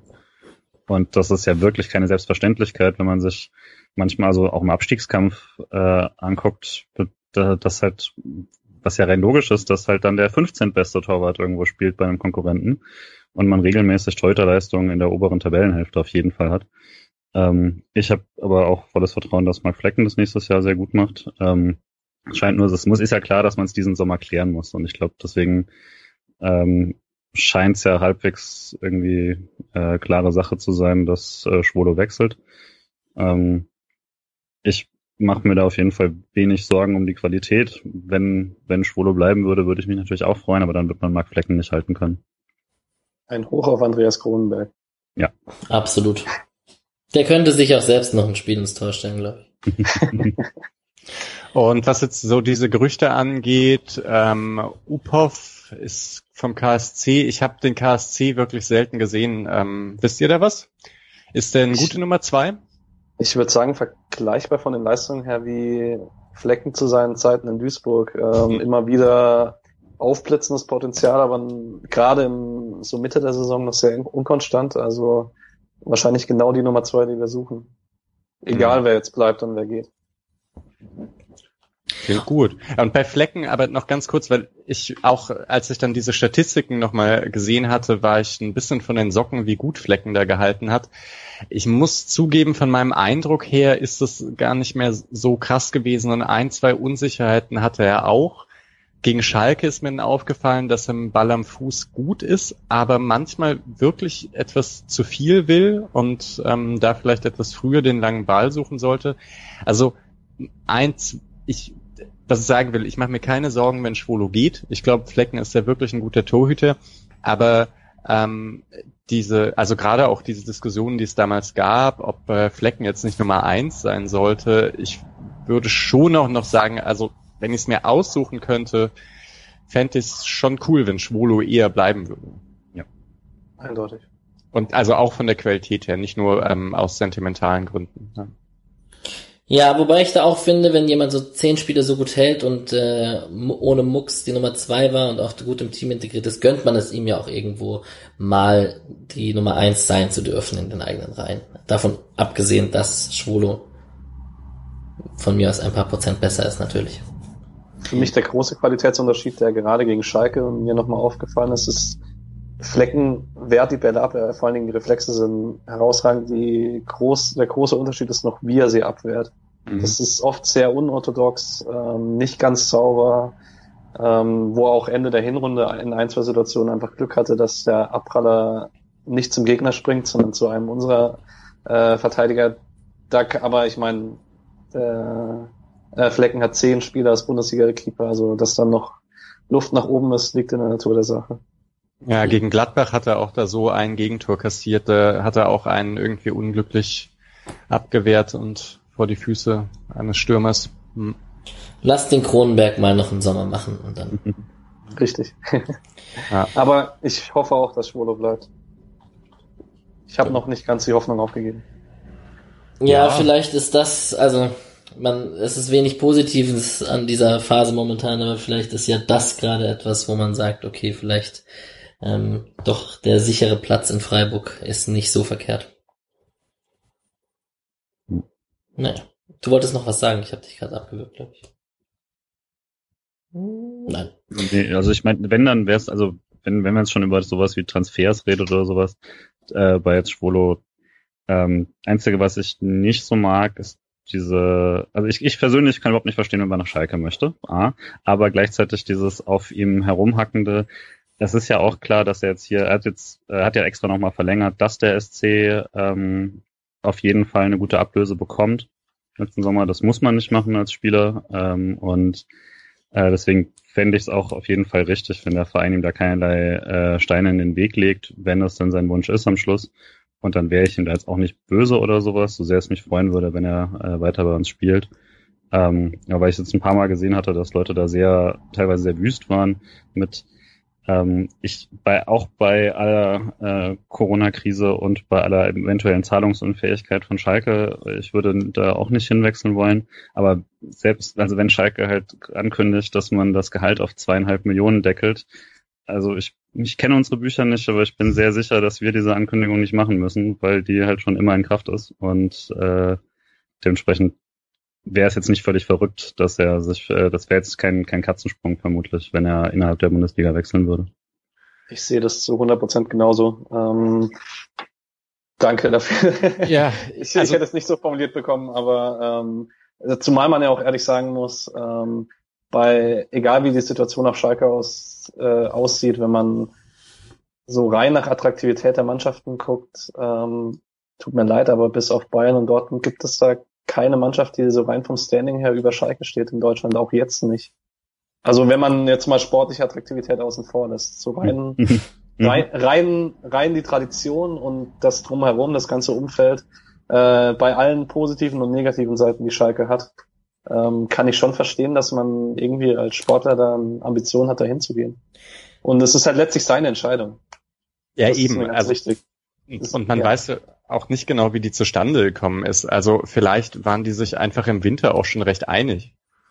Und ähm, in der Situation wäre das halt absolut sinnvoll gewesen, ähm, nach Schalke zu gehen mit, äh, ich weiß nicht, Platz fünf und ein Spielsystem, das halbwegs stabil aussieht und mhm. alle möglichen. Also wenn es da halt Absprachen gab, vielleicht kommen auch nur daher die Gerüchte, ähm, oder vielleicht ähm, gab es eben diese Absprachen und Schwolo denkt immer noch, naja, okay, es, also was jetzt vor einem halben Jahr ganz gut aussah, vielleicht ist das jetzt auch nicht ganz schlecht. Also man weiß ja auch, wie schnell das geht im Fußball ähm, mit einer Saison, einem Trainerwechsel, dass dann plötzlich alles wieder besser aussieht. Und ich würde auch sagen, also Schalke und Freiburg zu vergleichen, ist dann doch etwas vermessen. Mhm.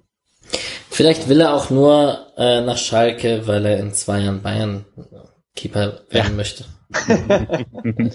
ja, stimmt. Und äh, große Angst, dass Schalke Wechsel blockiert, weil sie so große Ablöse äh, verlangen oder so, muss man auch nicht haben. Höchstwahrscheinlich Eben. wechselt man da dann ablösefrei, ähm, weil jemand vergessen hat, einen Vertrag zu verlängern oder so. Ja. Und dann wäre der Zeitpunkt auch logischer als der von Nübel, aber das sei mal dahingestellt. Mhm.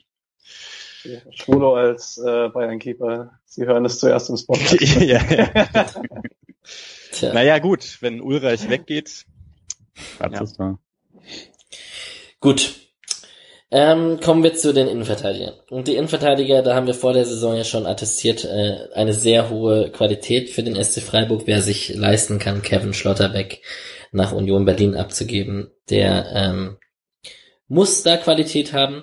Wir haben mit Koch, Lienhardt, Heinz, Nico Schlotterbeck und Manuel Gulde da fünf Leute am Start, die in der Viererkette sich sehr drum streiten, in der Dreierkette immer noch. Ähm, ja, über, über Koch haben wir schon ein bisschen gequatscht, ähm, über Heinz und Lienhardt eigentlich und Gulde auch schon vorhin. Ähm, Gibt da noch irgendwas, was ihr hinzufügen wollt? Wer, wer bleibt Koch? Was glaubt ihr? Ist die Zeit gekommen, dass der wechselt? Mm, brauchen wir da jemanden? Eigentlich haben wir Kevin Schlotterbeck und da müssen wir uns eigentlich keine Sorgen machen, oder? Also ich glaube, ja, also ich glaube, dass, also ja, glaube ich, Koch wechselt. Das hat er jetzt einfach zu oft angedeutet und diese klassischen Bundesligaspieler-Phrasen ge gesagt, die man so sagt, wenn man vorhat, im Sommer zu wechseln, aber es noch nicht sicher weiß ähm, dass es auch klappt und so. Aber wenn das entsprechende Angebot kommt und es, es ist jetzt alles alles äh, immer nur Spekulation, weil niemand weiß, wie dieser äh, Sommer jetzt äh, mit mit der äh, allgemeinen Finanzkrise der Clubs in, in Corona aussieht. Aber ich gehe davon aus, dass wenn der Markt nicht total zusammenbricht, dass er seinen Wechsel da auch bekommt. Äh, und ich glaube auch, dass man sich wieder umgucken wird und irgendwo wieder einen ähm, Innenverteidiger holt. Aber man muss jetzt nicht sofort jemand holen, der äh, quasi Plug and Play spielen kann, weil dafür hat man tatsächlich äh, die Qualität im Kader. Ja, würde ich auch mitgehen. Bei der Kochabgang ist sogar eher ein Problem für die ähm, für die Zentrale, mhm. mhm. der einfach dann ja dann doch im 4-4-2 so ein bisschen gesetzt war. Wenn man jetzt nur Dreierkette spielt, ähm, ja, aber nee, selbst dann gibt's einfach genug Innenverteidiger. Also mehr als fünf braucht man eigentlich nicht. Und ja, Ich bin auch gespannt, genau aus dem Grund, weil Koch ja in der Rolle wegfällt, ob wir vielleicht doch in der nächsten Saison ab und zu Lienhardt in der Rolle sehen, die er in der U21 gespielt hat. Komplett überraschen wird's mich nicht. Hm. Ja, stimmt. Es, kann, es könnte sein, gerade im 4-4-2. Ich hatte mich auch gewundert, dass Lienhardt das nie ähm, in Freiburg gemacht hat. Ich meine, der hat mal Rechtsverteidiger gespielt, aber äh, ich glaube nie in der, in der Zentrale. Man hatte halt auch immer jemand und ich glaube, also es ist ja schon eine Freiburger Spezialität, seine jungen Innenverteidiger auch zu Sechsern machen zu können und so. Das ist ja jetzt nicht erst seit Koch so und ähm, dann kann ich mir das auch sehr gut vorstellen. Er passt auf jeden Fall besser als die anderen, ähm, also also du kannst jetzt Heinz kannst du jetzt nicht davor ziehen, aber Lienhardt kannst du das auf jeden Fall so machen. Ja. Ja, und äh, bei Kevin Schlotterbeck fände ich das auch spannend. Also vielleicht kann mhm. der ja auch wirklich genau die gleiche Rolle übernehmen. Ich weiß es nicht. Ähm, muss jetzt auch nicht sein. Da mit Kevin Schlotterbeck zumindest hätte man halt wirklich den. Also wenn ich wenn ich jetzt mir so Transfers wünschen würde und ein bisschen ein bisschen unrealistisch äh, mir dann was erträumt hätte und Schlotterbeck wäre noch nicht beim SC Freiburg, dann würde ich mir genau den auch wünschen. Also mhm. der, der passt da schon einfach perfekt rein. Ja. Ich weiß nicht, wollen wir noch über Nico, Nico ja. Schlotterbeck reden? Weil da fand es ein bisschen schade, dass, also der hat drei ganz gute Spiele gemacht. Gegen Köln sah einmal nicht ganz so gut aus, aber irgendwie war das so ganz gut. Man hat gemerkt, Streich möchte ihn auch hin wieder bringen, aber dann meistens für die letzten fünf Minuten im Sturm oder so. ähm, und ja, das war, also, dass Heinz da wieder so eine gute Saison gespielt hat, war ja ganz schön, aber so ein bisschen schade fand ich es dann doch, dass man den nicht häufiger gesehen hat nach diesen ersten drei Spielen. Ich, also wenn ich wetten müsste, würde ich wahrscheinlich, würde ich einiges an Geld draufsetzen, dass Nico Schlotterbeck diesen Sommer derjenige wird, der verliehen wird. Vielleicht nicht unbedingt auch zur Union, auch wenn das einen gewissen Charme hätte. Aber ähm, also eine Laie halte ich schon für sehr, sehr wahrscheinlich, weil eben weil Heinz so stabil ist. Aber dann hat man halt nicht so einen richtigen Backup. Ne? Ja, das stimmt. Das stimmt. Das, ja. Zumal am Anfang der Saison Itter verletzt war und Schlotterbeck diese linke Verteidigerposition schon auch spielen kann, ne? Mhm. Naja, wir werden sehen. Ähm, würde wäre natürlich sehr romantisch, wenn der nach Union, wenn er einfach das Trikot von seinem Bruder anziehen könnte. naja. Die Außenverteidiger. Und eigentlich müssen wir fast nur über Günther und Schmid reden, weil äh, Kübler nicht so richtig zu, also der war am Anfang der Saison verletzt, da haben wir in der Saisonvorschau noch darüber geredet, ähm, wie sehr der nach seiner Verletzung zurückkommt und ob Schmid in einer Viererkette funktioniert oder nicht und ob das zu offensiv ist. Und bei Itter war es ähnlich, ähm, der ähm, da haben wir aber viel darüber gesprochen, ob es denn überhaupt sinnvoll ist, sich so einem Dauerbrenner wie Günther hinten anzustellen. Ja, wir wurden, genau, eigentlich hat sich alles so ergeben, wie wir es dachten und Günther und Schmid haben die meisten Spiele gemacht. Ähm, wie seht ihr dann so? Vor allem die Perspektive von Kübler vielleicht wäre interessant. Patrick zum Beispiel. Ich, ich muss kurz äh, Micha noch eine Statistik liefern. Yes. Äh, Christian Günther mit 11.666 Minuten seit 16-17 Zweitplatzierter Feldspieler mit über 600 Minuten. So, jetzt sag's nicht. Hast du es gesagt? Ja. Ich hab's nicht ja, gehört. Ich hab's auch nicht gehört. Wer Dominik Nummer eins ist. Ja, das wäre jetzt das gute Quiz gewesen. Mann, Mann, ja, Mann. Sorry. Da hättest du ein Quiz ausmachen können. Nee, ich hab's. Dominik Heinz hat in den letzten vier Jahren praktisch durchgespielt, ja?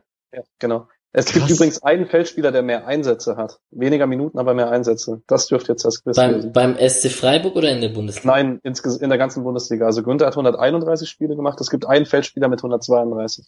Lewandowski? Nein. In, seit 16, 17, ja? Genau. Spielt in Dortmund. In Dortmund. Hummels? Das ist nicht Marco Reus, Spoiler alert. Hummels? Nein, auch nicht. Ja, weiß auch nicht. Ähm, äh, ich glaube, ihr kommt nicht drauf. Äh, Julian. Äh, Brandt. Julian Brandt, ja, okay. Mhm. Hätte ich ja auch nicht gedacht. Ich sehr wenige Minuten im Vergleich zu allen anderen, aber äh, als Einwechselspieler oder Auswechselspieler eigentlich immer auf dem Feld. Okay. Und nie ja. verletzt, interessant, ja. Also gerade bei dem Spielstil und so einer, also wenig körperlich robust, hätte ich gedacht, Brandt wäre so ein typischer Kandidat für ein, zwei Verletzungen pro Saison. Ja. Krass. Hätte ich jetzt auch nicht gedacht. Ja, aber zu den Außenverteidigern. Ähm, Alle so richtig geschockt. Ja. ähm, äh, dann, ich glaube, also dass, dass man äh, Itter hinter Günther, Günther hat, ist ja erstmal äh, eine sehr schöne Position. Und ist ja jetzt auch nicht so, dass, dass Luca Itter jetzt diese Saison spielen musste. Der ist ja immer noch ziemlich jung, ich glaube jetzt 21. Ähm, dass man weiß, dass man erstmal nicht so viele Einsätze bekommt, ist ja irgendwie klar. Äh, das kann sich aber natürlich auch jederzeit ändern. Ähm, und ich denke mal, dass man jetzt für diesen Sommer noch keinen Kopf da machen muss, sondern dass man da erstmal ganz gut besetzt ist dass Schmid so ein bisschen konkurrenzlos war, hat man dann schon gemerkt, glaube ich, die Saison über. Weil es gab zumindest am Anfang so ein paar, äh, paar Situationen und auch ein paar Spiele, wo er nicht so richtig drin zu sein schien. Äh, das hat, wurde dann deutlich besser, meiner Meinung nach. Aber ähm, da hättest du gar nicht wechseln können. Also da hättest du ein bisschen schieben können oder sowas, aber das ist ja dann kein Gewinn mehr. Ähm, das Einzige, was mich überrascht hat, dass man dann tatsächlich nie gemacht hat, ist äh, gegen Ende der Saison Schmied mal nach vorne ziehen und zum Beispiel eben Kübler dann, äh, der ja doch defensiv orientierter ist, äh, zum Beispiel in einem 4-4-2 dann ähm, auch mal äh, hinten rechts stehen zu lassen, weil Schmid hat ja, also rechts hat er ja schon gespielt. Das, also der, der Rechtsverteidiger war ja jetzt ja nicht seine äh, ewige Position oder so. Aber Kübler war ja jetzt auch einfach fast komplett verletzt. Ja, ich hatte das gar nicht so auf dem Schirm. Ich, ich habe das Am grade, Ende glaube ich auch noch, oder? Ich habe das gerade vor mir. Ich habe das gerade aufgemacht. Am vierten Spieltag wurde er zum ersten Mal eingewechselt. Dann hat er am siebten Spieltag gegen Dortmund äh, 85 Minuten fast durchgespielt. Das 2-2 zu Hause. Und Aber dann, als Innenverteidiger, als Rechter. Richtig. Ja, genau. Und dann hat er, dann steht hier Knie-OP, also dann hat er seine Knieverletzung. Und dann kam er erst wieder am 29. und 30. Spieltag zu knapp immer einer Stunde Einsatz. Genau, und danach war er gar nicht mehr im Kader. Das genau. heißt, vermutlich auch nochmal angeschlagen, ja. Ja. Ist auch so ein Spieler, der eigentlich, äh, wenn er komplett fit wäre, auch ein guter Rechtsverteidiger für den SC wäre. Ich finde es sogar komisch, was für eine Entwicklung der gemacht hat, weil er jetzt doch sehr häufig verletzt war. Und die Spiele, die er aber gemacht hat, äh, hatte ich das Gefühl, dass er wirklich einen Schritt nach vorne gemacht hat, auch im offensiven Bereich und dass der Innenverteidiger spielen kann. Er hatte zwar da dann diese unglückliche Situation, dass er den Hakimi-Schuss durch die Beine ins eigene Tor abgefälscht hat, aber das war ein guter Auftritt. Also ich fände Kübler auch eine sehr gute Alternative zu Schmid, der genau, also würde ich auch zustimmen. Der hatte bessere und schlechtere Spiele und wenn der hin wieder Pause bekommt, ist es schon ganz gut. Oder auch einfach, den man halt auswechseln kann. Ja, mhm. Mal in einem Spiel.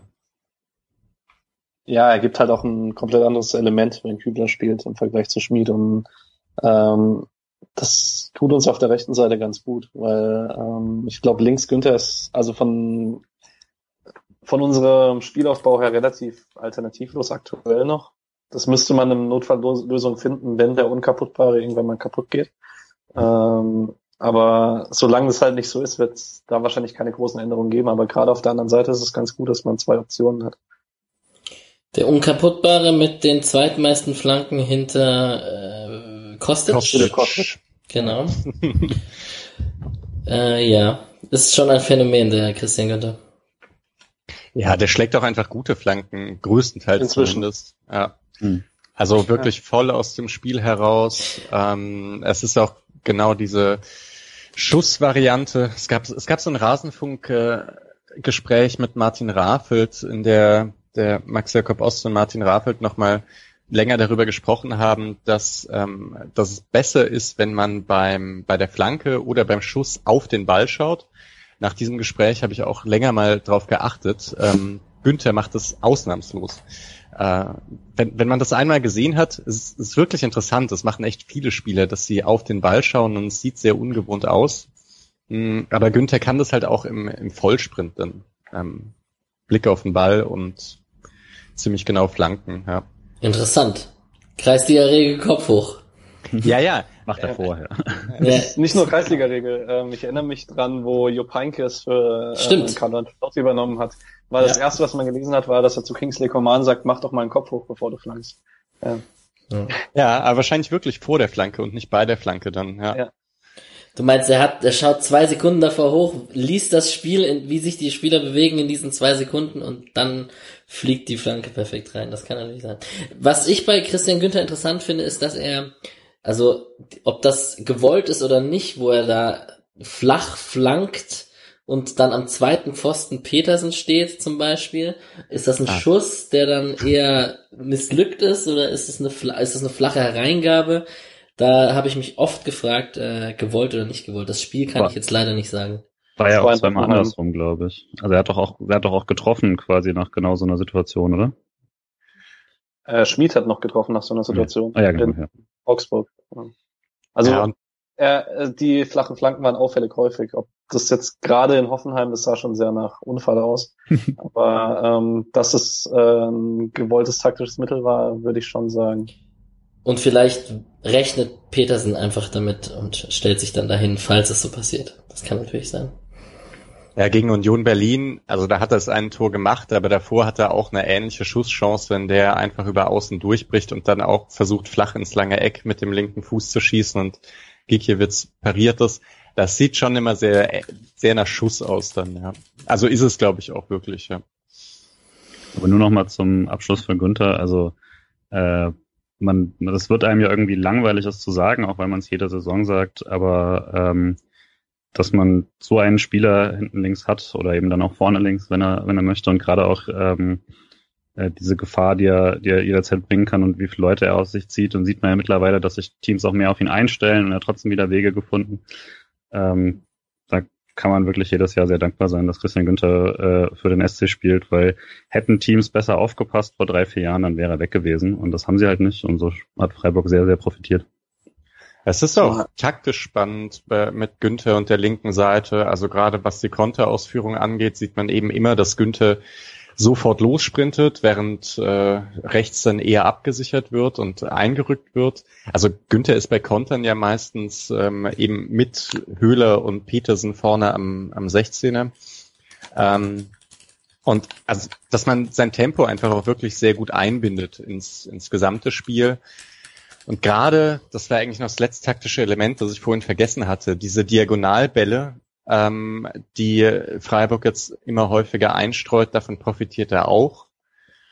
Und als allerletztes im 4-4-2 gibt's, wird Günther dann auch manchmal ein bisschen anders eingebunden mit, mit Grifo. Das ist schon auch ein sehr schönes Zusammenspiel, das die beiden haben und Griffo dann mal nicht einfach nur, also links durchsprintet, sondern den Ball auf Griffo gibt, hinterläuft und dann auch mal so, so kürzere Aktionen hat, die er auch jetzt immer besser löst. Ja, ja. ja ich bin lange Freiburg-Fan, ich kann mich an kaum einen Spieler erinnern, der wirklich von gefühlt von Jahr zu Jahr was drauflegt. Also wirklich kontinuierlich. Und wirklich, dass, dass da nicht irgendwann der Schnitt kam, wo im Sommer mal ein zu großes Angebot kam, das finde ich immer noch beeindruckend. Hm. Das mit Grifo wollte ich auch sagen. Der linke Anker war in der, vor allem in der Rückrunde dann doch ab und zu wieder zu sehen zwischen Grifo und Günther. Genau. Ja, auch dieses Tor, äh, äh, von Waldschmidt gegen Schalke dann, äh, mhm. genau, wo vorher dann Günther und Grifo diese Wahnsinnskombination ja. haben, das war schon sehr hübsch aus, auch wenn die Gegenwehr ein bisschen äh, Trainingscharakter hatte, aber ja. Kann sich Alex Schwolo ja auf was freuen. Sorry.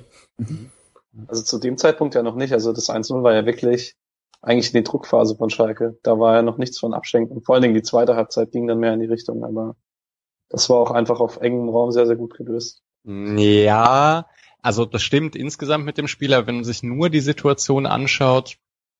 Ähm, ja, äh, ja, ja, also ja. ja das ist recht. Gerade auch die Rückraumverteidigung gegen Waldschmidt ist sehr, sehr fragwürdig. ja. ja. Sehr gut. Ähm, rutschen wir ins zentrale Mittelfeld. Ich habe das jetzt nicht in offensives und defensives zentrales Mittelfeld, sondern ich habe einmal zentrales Mittelfeld, ich habe offensive Außen und Stürmer, da können wir gleich drüber diskutieren im 4-4-2 oder im äh, 3-5-2, 3-4-3, wie auch immer wir es bezeichnen wollen. Ähm, Im zentralen Mittelfeld haben wir Haberer, Höfler, Abrashi, Franz, Gondorf und die zwei Jungspunde Keitel und Tempelmann. Äh, Gondorf können wir auch in Klammern setzen, weil er eben nur die Halbserie da war und jetzt bei Karlsruhe gespielt hat und dort auch bleibt. Ähm, ja, Haberer und Höfler, eigentlich müsste man Koch mit erwähnen. Der weiß jemand, ich, man kann es bestimmt sehen auf Transfermarkt, wie viele Spiele er von seinen Spielen auf der 6 gespielt hat? Circa? 40 Prozent vielleicht? Ja, Also Kopf. ich. Kommt wahrscheinlich ungefähr hin. Ich hab's gleich. Äh, Robin Koch hat. Hä, das ist doch eigentlich. Steht das doch immer da. Okay, entschuldigt, ich reiß nach. Nee, man kann es durchzählen dann auf der in der Tabelle, ne? 13 von 34. Okay. Ja. Müsste man dann vielleicht mitzählen auf der, auf der zentralen Mittelfeldposition. Ähm, ja, die Personale, die wahrscheinlich am interessantesten ist, die haben wir auch im Vorfeld diskutiert in unserer Vorschau, ist äh, Yannick Haberer, bei dem man ähm, irgendwie Stand jetzt nicht mehr so das mulmige Gefühl hat, wenn er gehen sollte, wie noch vor einem Jahr. Würdet ihr mir da zustimmen? Ja und nein. Also ja, schon noch ein mulmiges Gefühl, weil er dem Kader, finde ich, immer noch eine Qualität gibt, die wir sonst nicht unbedingt haben. Also meiner Meinung nach auch ein Abgang, den man auffangen muss, weil wir keinen potenziellen Spieler neben Höfler haben, der die Qualitäten bringt, die er bringt. Andererseits auch nein, weil es sein erstes Jahr war, seit er hier ist, in dem er wirklich stagniert, beziehungsweise sogar einen kleinen Schritt zurück gemacht hat ohne jetzt irgendwie tiefe Gründe offensichtlich finden zu können, warum das passiert ist. Ja, ich würde sogar noch zu einem stärkeren Ja tendieren. Haberer war ja zu Beginn der Saison im 3-4-3 rechter Außenstürmer und hat das ganz gut gespielt, gerade auch gegen den Ball. Ähm, er, also das Potenzial, das man ihm am Anfang vielleicht irgendwie bescheinigt hat, äh, scheint er nicht so richtig abzurufen. Aber ich würde mich jetzt wirklich sehr freuen, wenn er da bleiben würde, auch einfach, weil ich mir nicht so sicher bin, ob man ja, ob man diese Flexibilität so ersetzen kann und ähm, ja, diese Hoffnung, dass er irgendwann mal diesen ganz klaren Schritt ins zentrale Mittelfeld macht und man Haberer Höfler auch wirklich mal über eine Saison sieht, die habe ich immer noch ein bisschen. Und ähm, Chico Höfler, du hast ihn gerade schon erwähnt, äh, haben wir auch lange drüber gesprochen, weiterhin äh, unangefochten. Oft diskutabel, aber weiterhin unangefochten, oder wie würdest du das sehen? Ja, bei dem muss man fast ein bisschen Angst haben, dass der irgendwann altern wird. Also der ist, äh, er altert immer, ähm, aber er ist jetzt 30, ähm, hat sich auch wirklich äh, sehr weiterentwickelt auf einer schwierigen Position, bei der sich nie jemand so durchsetzen konnte wie er in den letzten Jahren. Deswegen, mh, ja. Äh, ich meine, man sieht es ja immer, wenn er weg ist, wie wichtig er im, fürs Spiel ist. Er ist halt, ist halt wichtig für den Aufbau wirklich weniger im letzten Drittel. Und das kommt wahrscheinlich auch nicht mehr so richtig, dass er da noch äh, viel machen wird. Und gegen den Ball ist er einfach ziemlich stabil. Ja. Das für mich bemerkenswerteste an dem Ganzen ist, dass das von uns und von mir auch sehr kritisch beäugte Duo Koch Höfler auf der Doppel-6 oder auch vor einer Dreierkette sogar in manchen Spielen ähm, nicht mehr so ähm, statisch und nur destruktiv defensiv war oder äh, zumindest so rüberkam wie letzte Saison oder vorletzte Saison. Nee, vor allem letzte Saison. Ja, was ich auch einfach diese Saison nochmal stärker fand von Höfler war, dass er, ähm, also es schien mir einfach alles ein bisschen flexibler. Also er hat einfach je nachdem, wer neben ihm stand, äh, sehr variabel spielen können, fand ich. Also wenn, wenn er mit Haberer spielt, klar, dann hat er auch eine andere Rolle, aber er füllt halt beide Rollen sehr gut äh, aus. Ob jetzt, äh, wenn Koch neben ihm steht, dann hat er halt eben auch teilweise selber dann ähm, äh, nochmal mehr versucht, auch ins Vertikale zu gehen und so. Und äh, wenn dann Abrashi neben ihm ist, muss er ja, hat er wieder eine, eine andere Aufgabe. Und das ist schon klar, dass ich, äh, finde ich, wenn man, wenn man zuschaut, dass Höfler derjenige ist, der sich äh, auch da, da den Kollegen anpasst und die anderen jeweils so spielen lässt, wie sie halt spielen. Ähm, deswegen glaube ich, das sind halt all diese Sachen, die man, äh, die man nicht so richtig sieht ähm, im, im, im Einzelspiel und die dann erst so über eine Saison richtig auffallen. Und ich finde auch einfach diese Saison nochmal einen, einen Schritt nach vorne auch in der ähm, auch eben, dass er, dass er jetzt endlich mal eingebunden war im vorderen Drittel, immer noch nicht so viel, wie ich mir das wünschen würde. Äh, aber ich fand schon deutlich mehr, zumindest vom Augentest her. Da. Und da hat er hat's ja immerhin an die Pre-Assist-Kategorie ein bisschen reingeschafft. Daher, also ein bisschen mehr involviert auf jeden Fall nochmal war. Ich fand es eine sehr, sehr gute Höfler-Saison. Ich würde auch gern noch ein Spiel herausheben von ihm, und zwar in der Hinrunde gegen Bayern.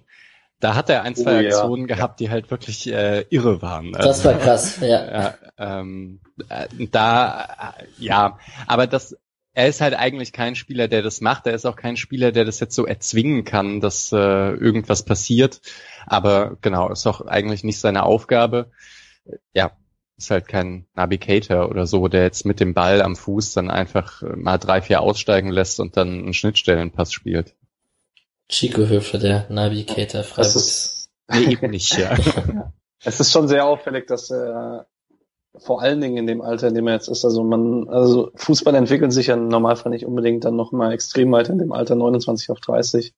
Aber wie viel häufiger er die Sicherheit hatte, direkt nach einer Balleroberung oder nach einem, nachdem er an den Ball kommt, nach vorne aufzudrehen. Das war in der Vergangenheit häufiger nach hinten gedreht.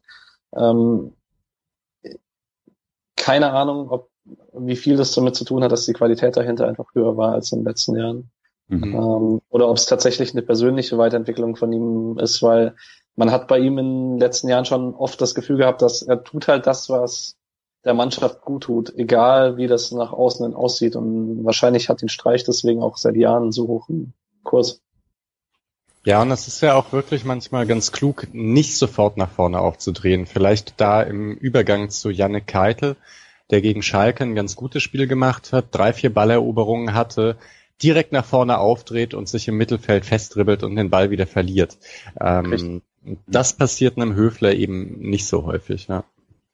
Das ist ja auch der Grund, warum er eben oft unbeliebt ist, ist, dass er, äh, dass er die Angriffe abbricht. Ich würde auch sagen, manchmal eben noch zu oft, also gerade in den letzten Jahren. Ähm, aber es ist eben genau die undankbare Aufgabe abzuschätzen, ob man jetzt den, ob man daraus jetzt in den Konter geht oder ob man hier sichern muss, damit man nicht sofort vom, äh, zum Beispiel vom Gegenpressing dann äh, überrannt, überrascht wird. Und das ist nie eine Aufgabe, äh, die bei Fans extrem beliebt sein wird, weil man, äh, wenn man den Ball eben hält, anstatt den, den äh, schwierigen Pass zu versuchen, äh, macht man das Spiel natürlich eine Spur weit ähm, unattraktiver in dem Sinne.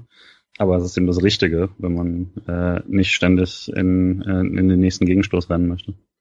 Ja, man muss sich dazu nochmal angucken, wie viel Kritik von Bayern-Fans Thiago das äh, bekommt ja. dafür, dass er das auf einem noch viel höherem Niveau macht. Also ähm, für mich immer noch die ich, ich möchte jetzt da nicht abschweifen, aber dass es tatsächlich Bayern-Fans gibt, die äh, vermuten, man würde einen Thiago-Abgang nicht merken, es ist für mich absolut unverständlich die ihm auch absprechen, Defensiv-Zweikämpfe zu führen, was auch ja. äh, jenseits von allem ist, was man beobachten kann am Fernseher. Ja, hm. Ja, ja äh, unbeliebte, unbeliebte äh, ähm, Position einfach. Es, aber es ist ja wirklich bei vielen so. Daniel Bayer wird jetzt auch, oder der ist ganz beliebt, aber auch nur weil er lang da ist und nicht wegen seiner spektakulären Aktionen. Also es gibt jetzt wenig zentrale Mittelfeldspieler, die wirklich ähm, hoch gelobt werden. Christian Gentner. Ups. welch, welch ein Wahnsinnsbeispiel. Ja. Aber er wird auch. Und ist genau das Gegenteil davon. ja. ja. ja. Wir haben mit ähm, Abrashi, der jetzt verlängert hat, nochmal äh, sicherlich einen Rollenspieler für irgendwelche defensiven Situationen, wo er gebraucht wird. Das ist auch, ich glaube, er ist auch wichtig für die für die Stimmung, für den Kader. Äh, Franz haben wir letztes Jahr schon gesagt, dass die Zeit bald vorbei ist. Ich glaube, das wird nicht mehr. Dem würde man wünschen, nochmal eine, eine wichtige Rolle bei einem Zweitligisten zu spielen. Ich zumindest, da könnt ihr mir ja zustimmen oder nicht, wie er das haben wollt. Und wir haben mit Gondorf, der jetzt eben bei Karlsruhe ist, und Keitel und Tempelmann haben wir gerade. Keitel hast du gerade schon erwähnt. Tempelmann 34 Minuten gegen Leipzig. Mm, das waren seine einzigen Minuten. Was ich trotzdem sehr interessant finde, ist, dass er 17 Mal im Kader war. Äh, der scheint schon trotzdem dran zu sein. Am Kader. Also an der, an der Startelf, beziehungsweise an der Profimannschaft richtig. Ja, da wird man. was zu Franz sagen darf. Ja, klar für mich ist äh, deswegen der Abgang nicht thront, weil er, ähm, ich finde, er gibt dem Kader keinen Mehrwert mehr. Also jetzt außerhalb von dem, was er als Kapitän bringt, weil die Flexibilität, die er früher hat, gegeben hat, hat er nicht mehr, weil er, weil ihm auf dem Flügel das Tempo fehlt.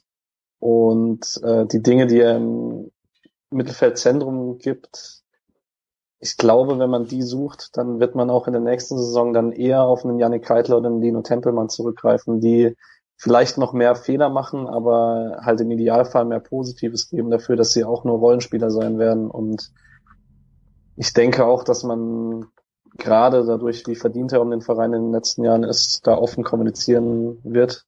Und ich kann mir da eigentlich fast nur eine Trennung vorstellen den Sommer, wenn es Zweitligisten gibt, die sein Interesse wecken. Ja, einzige Möglichkeit wäre, wenn fünf Wechsel beibehalten werden. Was, ja, klar. Also dann, dann gäbe es schon noch die Möglichkeit, Franz reinzubringen in, ja, also einfach als Backup für komische Verletzungen oder sonst irgendwas. Ich fand jetzt gegen Ende der Saison wurde er auch hin wieder eingewechselt. Ähm, ich fand's okay. Also ja. ja. Genau. Und dann würde ich zu den offensiven Außenpositionen springen wollen. Außen ist zumindest im Falle von, hm, ja, eigentlich sind es alles Außenspiele, wir können drüber diskutieren. Äh, haben wir Grifo, äh, Scholai, Kwon, Jeong, der jetzt auch im Winter gegangen ist und mit der zweiten Mannschaft vom FC Bayern Meister wurde in der dritten Liga. Verrückte Story. Auch als Stammspieler da übrigens also ich, ich habe keine Spiele gesehen, meistens aber in der Aufstellung, so was man gesehen hat, eher als Zentrale, als Zehner und so gelistet. Habt ihr da was gesehen? Mhm. Äh, ganz selten, aber ähm, was man so von Bayern-Fans gehört hat, beziehungsweise von Leuten, die die zweite Mannschaft verfolgt haben, der große Faktor, warum man in der Rückrunde den Umschwung geschafft hat. Also man war ja in der Winterpause 13. Und auch wenn die dritte Liga sehr, sehr eng zusammen ist, war das schon ein sehr, sehr großer Sprung und war wohl eine prägende Figur dort. Also es macht schon Hoffnung. Ähm, Borello, ja. In großen Teilen unbesehen, also nur fremde Meinungen weitergegeben. Aber auf, auf einer zentralen Position, das weißt du wahrscheinlich nicht. Genau, als hängende Spitze. Okay. Als hängende. okay. Ja, wäre vielleicht ein Waldschmidt oder ja, wahrscheinlich ein Waldschmidt-Ersatz auf Dauer, vielleicht im Best Case. Ja, wirklich im Best Case immer noch. Das, was man gesehen hatte bei den Testspielen, war, war wirklich stark. Ähm, wie gesagt, diese äh, Situationen in, also oder enge Situationen aufzulösen, gibt's nicht so häufig im Freiburger Kader.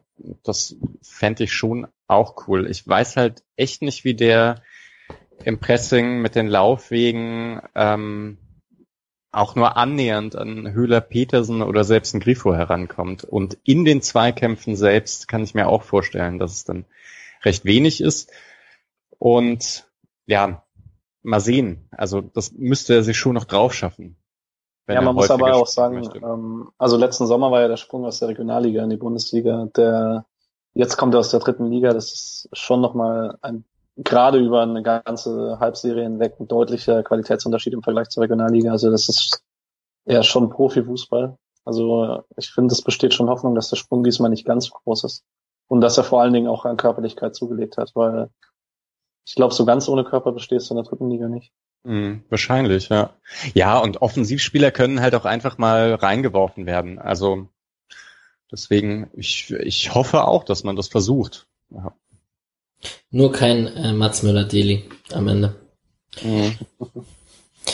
Genau. Und ähm, ich habe noch äh, bei den bei Quan und Jong bin ich hängen geblieben. Dann haben wir noch Borello, Rave und Kat. Rave ist ja jetzt bei, zu Grenoble gewechselt in die zweite französische Liga, äh Schweizer Liga. Richtig? Ja. Französische. Französische. Oh Gott, das war peinlich. Das ich habe nichts gesagt. ähm, wir haben mit Kat jemanden, der diese Saison kaum auf Einsätze kam und mit Borello, der eigentlich eine Phase hatte und ähm, momentan mit Koch im Urlaub ist. So viel kann ich zu Borello gerade sagen, auf jeden Fall. Ähm, Opfer der Konkurrenz auf jeden Fall. Also hat er wirklich, auch hat ja gezeigt am Anfang des, der Saison, dass er offensichtlich eine richtig gute Vorbereitung hatte. Bin froh, dass man ihn noch hat, dass er sich da in den Kader gekämpft hat, aber die, das einfach zu viele gute Spieler ähm, auf seiner Position. Ja, und so unfassbar wenig Verletzungen diese Saison. Das ist genau ja. für solche Spieler wirklich ein, Problem. Ja. Vincenzo Grifo, mittlerweile äh, geglückte Rückkehr. Kein Ali Günesch. Ja. ja. Also nach der Rückrunde auf jeden Fall. Ja, in der Hinrunde, nach der Hinrunde musste man ja ein bisschen skeptisch sein, ob das, äh, ob er zu alter Form bei Freiburg findet. Aber das hat er das wahrscheinlich bestätigt. Das ist eigentlich krass, wie gut der noch äh, in den Statistiken dasteht nach der Hinrunde und er ist ja auch zwei, drei Spiele später gekommen und konnte nicht gegen Hoffenheim spielen und so weiter. Ähm, Finde ich jetzt auch sehr beeindruckend und ist, ist ja auch jetzt von ähm, Fans, also so Bundesliga-Fans außerhalb der Freiburger Fanszene, der Freiburger Spieler, der dem Ganzen so ein bisschen Flair gibt. Also Petersen zwar auch immer wieder, aber auf eine andere Art und Weise, glaube ich. Und Grifo ist dann schon auch eben neben Waldschmidt derjenige für die besonderen Momente und der auch spektakulärer in seinen Aktionen als Günther, der sehr effektiv ist ähm, und sehr schnell, aber dann doch häufig etwas geradlinig wirkt. Ja, jetzt muss er noch ein Jahr Gas geben, um bei einer eventuell Europameisterschaft spielen zu dürfen. Das kann ja nur positiv sein. Ja, ich denke, ihm hat es geholfen, dass, also ich glaube, er ist jetzt auf jeden Fall näher dran, als es nach der Hinrunde war. Gut. Und dann haben wir drei Stürmer.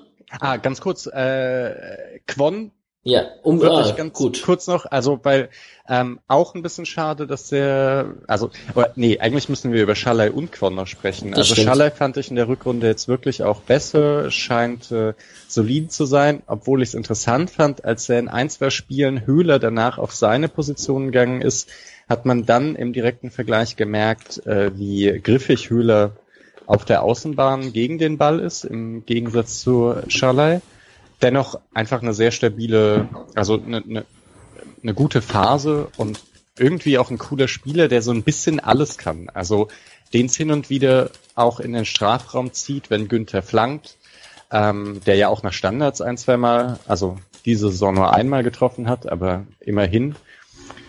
Ähm, gefällt mir gut und aber also seine stabile Phase ja ein bisschen dazu geführt hat, dass Quon nur ein Wechselspieler war ähm, auch das, was er angedeutet hat, am Ende der Hinrunde nicht so ganz bestätigen konnte, aber fast das Tor der Saison geschossen hätte gegen Köln. Das wollte ich nochmal äh, wollte ich noch mal hervorheben. Da gab es so einen 70 Meter Ball von Koch in den Lauf von Quon in den Strafraum ja. und der nimmt den Volley und äh, Horn, ja, eigentlich, eigentlich hält er so einen nicht, aber ja, Schade drum. Sorry, ich hatte ausgeblendet, dass das Spiel überhaupt existiert.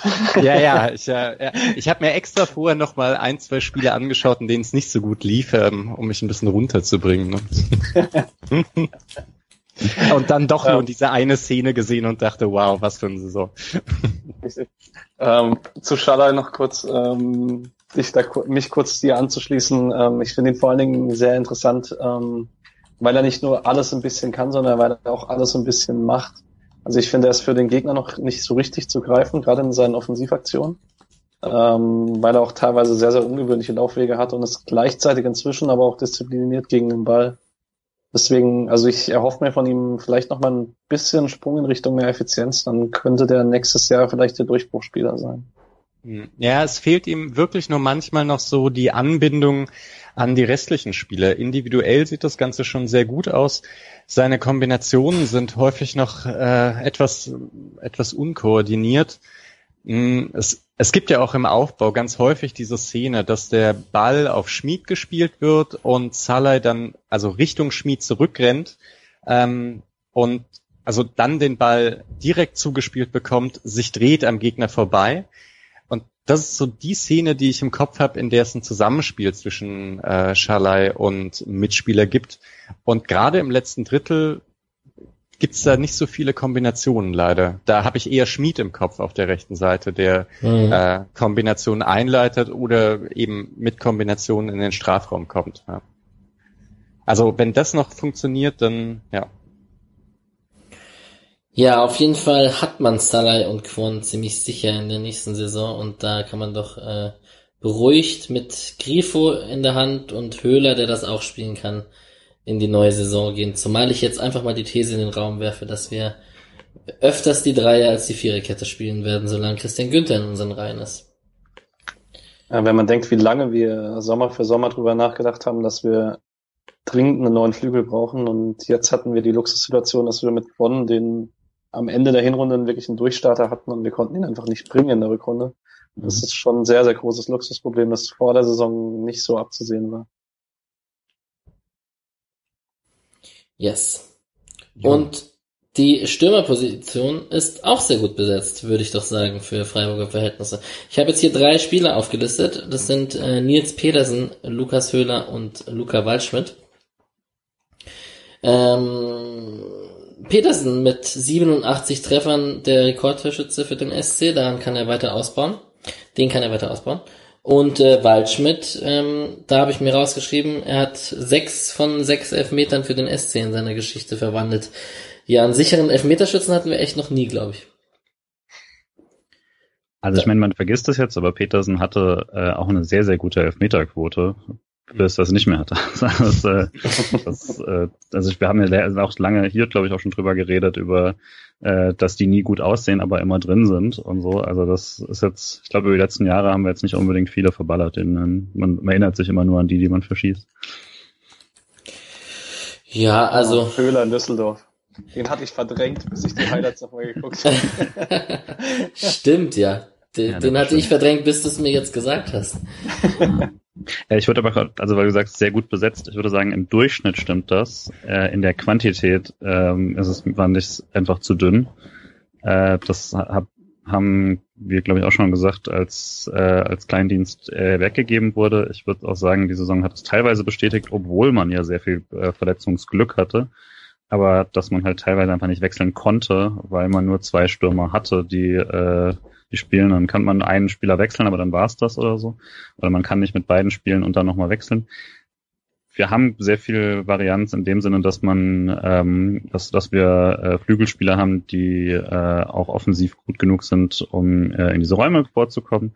Aber das, also genau jemand wie Kleindienst hätte ich eigentlich gerne gehabt in der Rückrunde. Daher finde ich das immer noch eine überraschende Hergabe und äh, hätte mir dann vierten Stürmer, der jetzt nicht spielen muss, aber der einfach da ist, durchaus gewünscht.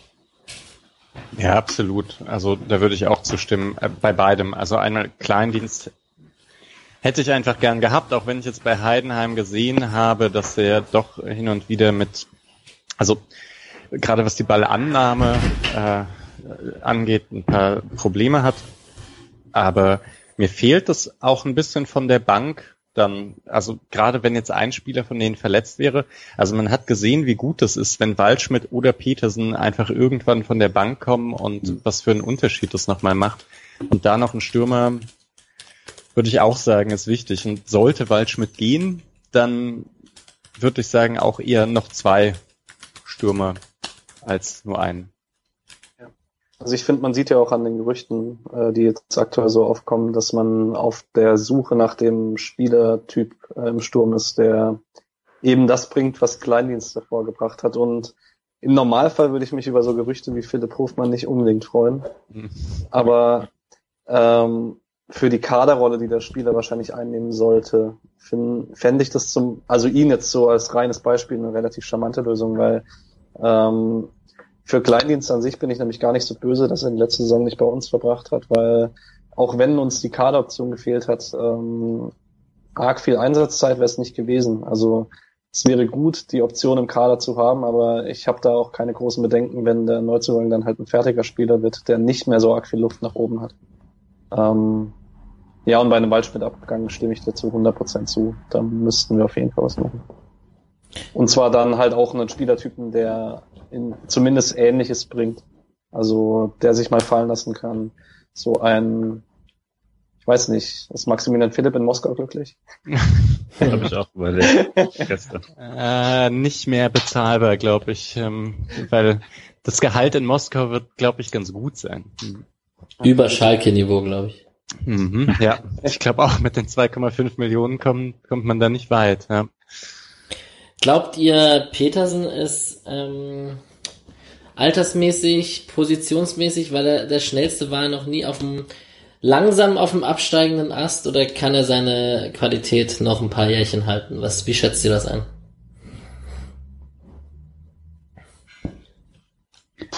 Also ich würde sagen, äh, für nächste Saison mache ich mir auf jeden Fall noch keinen Kopf.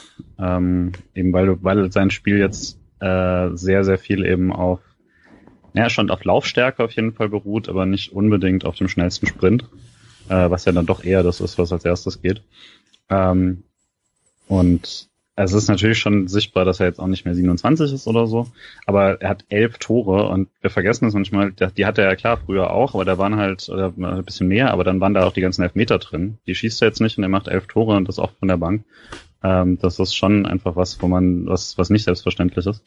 Äh, und das ist natürlich ein, ein dummer Fußballerspruch, aber dieses äh, der Mann für die wichtigen Tore, also das waren halt auch wirklich oft die spielentscheidenden Treffer das kann man, das dann vermutlich äh, doch, also das hat dann nicht unbedingt die Gründe, dass er, dass er jetzt nur die entscheidenden Tore macht, sondern dass halt oft eingewechselt wird und dann die Tore macht, äh, wenn es halt drauf ankommt. Ähm, aber also ich glaube, den Luxus wird man auch noch nächstes Jahr haben. Ja, also würde ich zustimmen. Und so wie Petersen von der Bank reinkommt, kann ich mir auch vorstellen, dass er sehr lange diese Rolle übernehmen kann. Und bei seinen Spielen von Anfang an habe ich bisher noch nicht so viel gemerkt, dass er groß gealtert ist, auch jetzt was äh, Laufintensität angeht mm, und sowas. Und naja, der, der Sprintstürmer war er jetzt noch nie. Also ich finde, man hat es insofern manchmal in den Spielen von Anfang an gemerkt, dass er ähm, also nicht gegen den Ball, das sah genauso aus wie in den Jahren davor, aber man hat ab und zu das Gefühl, dass er dann weniger in die Abschlusssituation gekommen ist. Das hat er finde ich in den letzten Jahren ab und an besser gemacht. Aber ich finde auch, wir jammern da auf sehr, sehr hohem Niveau. Und ähm, vielleicht wird er ja in fünf Jahren dann nochmal für fünf Jahre der Pizarro Freiburgs. Da würde ich aber sogar noch ein taktisches Argument äh, bringen bei den äh, Spielen zu Saisonbeginn. Dieses 3-4-3, Petersen ist wahrscheinlich einer der Spieler, denen das nicht so entgegenkommt, der dann wirklich äh, vorne alleine da von zwei Innenverteidigern gefressen wird, häufig lange Bälle irgendwie verarbeiten musste und ja, einfach mh, mm, ja, da wirklich abgetaucht ist. Mh, mm, ja, aber auch aufgrund der Position jetzt. Mhm. Ja, stimmt. Aber es, also, ja, ich glaube, wir sind uns einig, oder? Bei Peterson, dass das äh, ja wirklich noch, noch gut aussieht. Ja. Solange Streichbrett keiner bleibt, ja. Wenn man, ja. Und am Ende macht er den Pizarro für Freiburg. Das kann ich mir tatsächlich sehr, sehr gut vorstellen. Das war jetzt gerade so ein bisschen flapsig gesagt, aber mit seinen Qualitäten, die er in kurzen Einsatzzeiten bringt, da bin ich mir eigentlich relativ sicher, dass er das auch in ein paar Jahren nicht verliert. Wobei es, glaube ich, ein Interview gab, wo er das nicht, hat er das nicht irgendwann mal gesagt, dass er das sich das nicht vorstellen kann, immer nur die zweite Geige zu spielen und äh, jungen Spielern im Weg zu stehen oder sowas? Das wäre so eine typische Petersen-Aussage gewesen. Ich glaube, das hat er irgendwann mal gesagt. Hm. Wir werden sehen. Naja. Mit der Joker-Rolle kann er sich auf jeden Fall anfreunden und ist damit Vorbild vor allen anderen Spielen. Was ihn aber andererseits auch interessant macht für Teams, in denen er auf gar keinen Fall ähm, also von Anfang an spielen würde. Und ich glaube ja auch der Grund, warum er irgendwie mal kurz Nationalmannschaft gespielt hat oder man sich überlegt hat, ob er da mal häufiger mitfährt, weil es einfach ein, ein, ein Stürmer ist, den man auch mal reinbringen kann. Und so viele Stürmer gibt's ja gar nicht, die nicht so angefressen sind, wenn sie nicht von Anfang an spielen. Also ein Team wie Frankfurt dieses Jahr hätte jemanden wie Petersen verzweifelt gebraucht, würde ich sagen. Ähm, so oft wie sie, also gerade als dann weder Bastos noch Silva so funktioniert haben, wie sie am Ende funktioniert haben, äh, also das hätte, hätte er bei sehr, sehr vielen Teams, die in, je nach Jahr auch äh, Europa League spielen und so hätte er, äh, könnte er auch jetzt, glaube ich, noch zumindest genau in dieser Rolle auf jeden Fall glänzen. Hm. Damit hätten wir die Position abgehakt. Und jetzt will ich ein Wort zu Höhler, sorry, wenn das ja, okay ist, weil wir, äh, weil wir ihn vorhin immer nur so ein bisschen angerissen haben, aber ich möchte noch mal ein ganz kurzes Plädoyer dafür halten, dass äh, wenn also im Basketball gibt's ja, gibt's ja im amerikanischen Sport gibt's auf diesen Award für den Most Improved Player. Äh, jetzt jenseits aller Witze würde ich ihnen den auf jeden Fall geben, äh, weil glaube ich niemand, äh, er hat es zwar schon mal angerissen, aber niemand hat das auch nur annähernd, glaube ich, so äh, so stark kommen sehen, dass er äh, eine Saison spielt, wo er wo er auch zu Recht ja in jedem Spiel äh, zumindest auf der Bank ist und äh, jedes Spiel zum Einsatz kommt und so. Äh, Helge Thomas hat es vor der Saison auf Twitter gesagt, aber sonst niemand. Und äh, ähm, ich finde es teilweise auch im Stadion unangenehm, das heißt zurückgegangen auch, aber also dass man äh, dass man immer die gleichen blöden Witzchen dann über irgendwie zwei linke Beine und so weiter macht, aber dann den Karim GD-Song singt. Also äh, man muss sich auch mal entscheiden, was man an einem Spieler mag. Und jemand, der äh, sich aus, aus wirklich äh, die Frisur. über, klar auch, aber jemand, der sich wirklich so hochgearbeitet hat, äh, das ist ja eigentlich genauso eine Fußballromantiker-Geschichte. Und äh, der ist eben nicht nicht den den Weg mit 17 äh, im Nachwuchsteam, sondern ähm, dann eben den, den langen Weg und bis nach Sandhausen und dann nach Freiburg und so weiter. Also ähm, dass jemand, der sein Spiel jedes Jahr so verbessert hat, obwohl er natürlich nicht die, das natürliche Talent von den meisten Stürmern der Bundesliga hat, ist ja eigentlich eine großartige Geschichte. Und da kann man sich einfach mal sehr freuen, dass jemand sich äh, so reingehauen hat und dass es auch noch funktioniert hat für uns. Ja, und außerdem hatte er ja auch einzelne Szenen, in der er wirklich, äh, der Sachen wirklich sehr gut gemacht hat. Auch, auch hier Mainz, das erste Tor, äh, auch ziemlich irre, irgendwie durch die, also durch zweimal die Beine, erst des Abwehrspielers, dann des Torhüters. Mm, und naja, also dieses Eins gegen Eins ähm, mit dem Torhüter, auch da hatte seine ein, zwei Tore gemacht. Ähm, also ja, und trifft gegen Bayern regelmäßig. Das ist schon auch gar nicht so schlecht. Und dieses, dass Freiburg so schlecht im Konterspiel ist und Höhler dort vielleicht auch seine Probleme hat, da ist er halt vielleicht nicht der Einzige. Also Petersen ist auch nicht der Spieler, der mit dem mhm. Ball am Fuß durch, durchs Mittelfeld dribbelt, sondern halt ein guter Abschlussspieler. Ähm, sicherlich deutlich besser als Höhler, aber ja, ist halt ein Stürmer und kein Edeltechniker.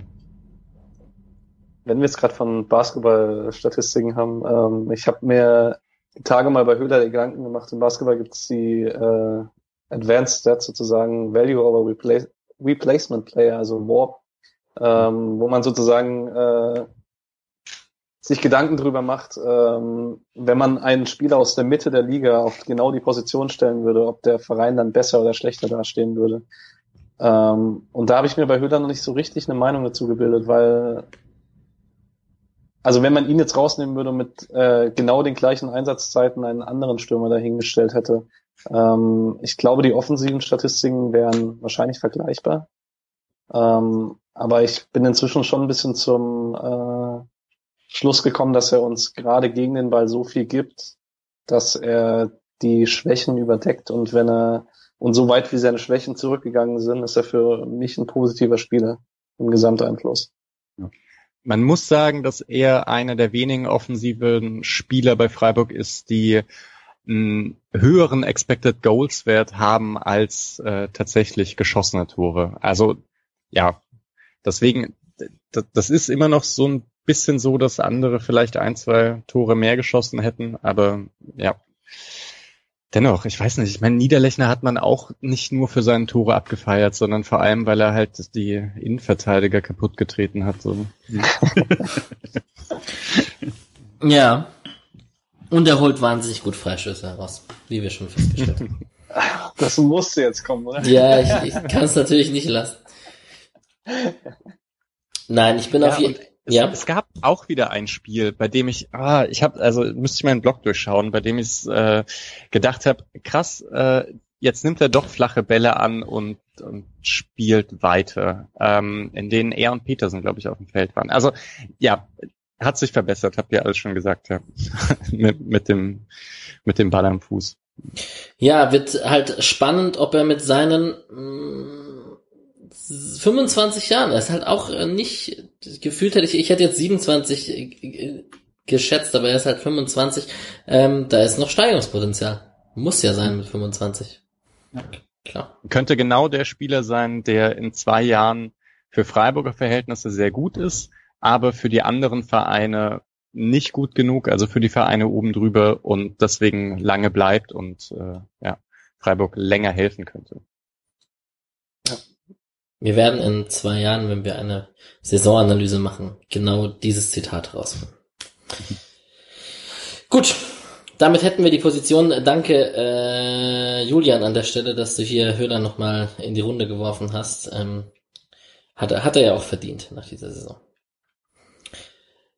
Ich würde gerne noch, abgesehen von den Positionen, ach nein, eigentlich würde ich gerne noch ein ganz plumpes Spieler der Saison von jedem hören.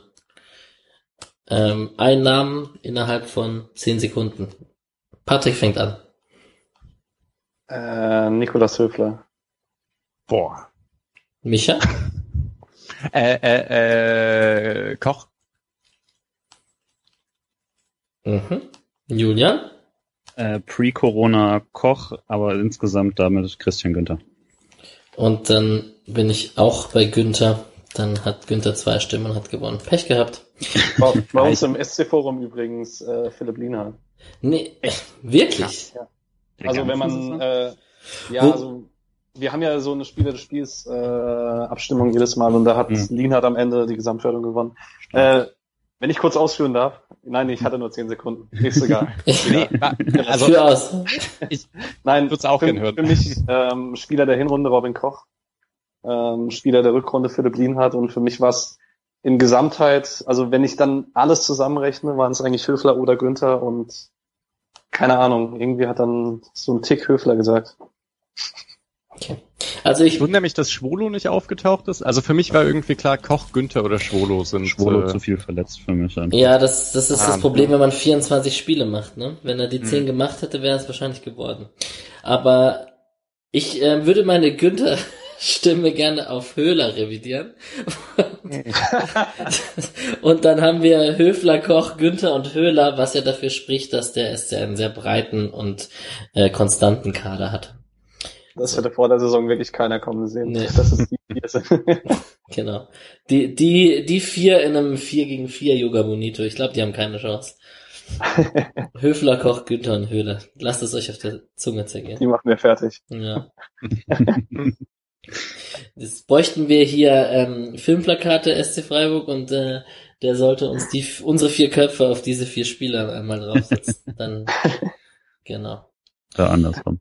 Oder andersrum.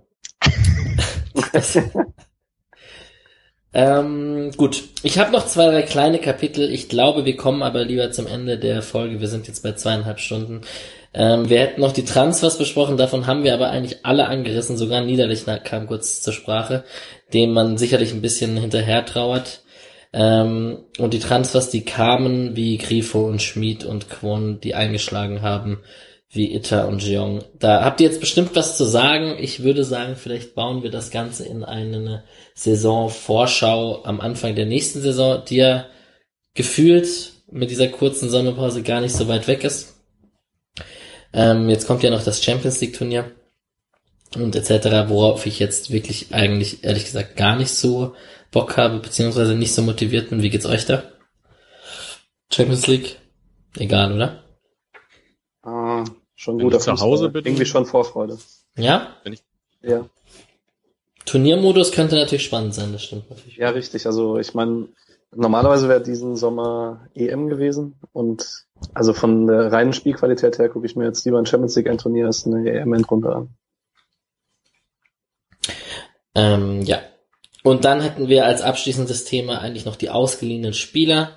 Ich kann sie einmal kurz durchgehen. Das sind äh, Kammerbauer, der mit Braunschweig aufgestiegen ist, äh, Schlotterbeck, der den Klassenerhalt mit Union geschafft hat und da Stammspieler war und jetzt zurückkommt. Wir haben Okorochi, äh, Stammspieler in Regensburg, würde auch zurückkommen als Linksverteidiger, hat dort auch äh, die Ecken geschlagen, so viel ich weiß, und die Standards.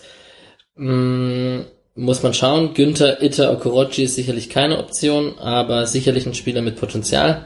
Vielleicht gibt man ihn noch einfach ab und kassiert ein bisschen Kohle.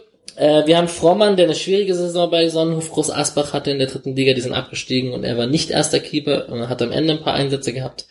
Wir haben Mohamed Dräger, der mit Paderborn abgestiegen ist, aber viele Spiele gemacht hat.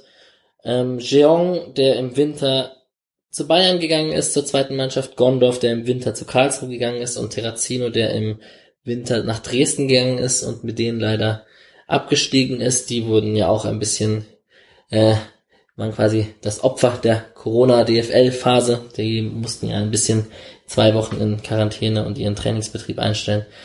Ähm, und dann haben wir noch Stenzel, der jetzt fest nach äh, Stuttgart gewechselt ist und Daffner, der äh, er Ergänzungsspieler, Ergänzungsstürmer, äh, nicht, nicht, nicht zum Stammstürmer, aber immer mal wieder eingewechselt wurde. Bei Erzgebirge Aue wurde. Habt ihr, falls ihr zu irgendeiner Personalie irgendeinen bestimmten Satz sagen möchtet oder äh, falls ihr irgendwas erwähnenswert findet, äh, gerne. Ähm, ich habe vorhin gelesen, ja. dass äh, Hannover gerne Mohamed Träger verpflichten würde. Ähm, ich halte es auch für relativ unwahrscheinlich, dass er bleibt. Ähm, wäre vielleicht eine interessante Lösung. Ja. Und äh, zu Stenzel würde ich gerne noch sagen, ich bin sehr gespannt, also weil er ja in der zweiten Liga bei Stuttgart eine sehr, sehr wichtige Rolle eingenommen hat.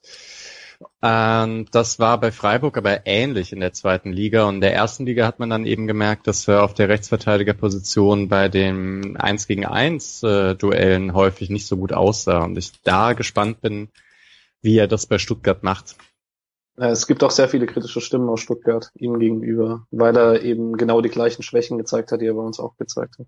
Mhm. Ich glaube nicht, dass Stenzel auf der Rechtsverteidigerposition Bundesliga-Format hat. Leider. Wow, ja, also habe ich mich wirklich absolut getäuscht. Ja,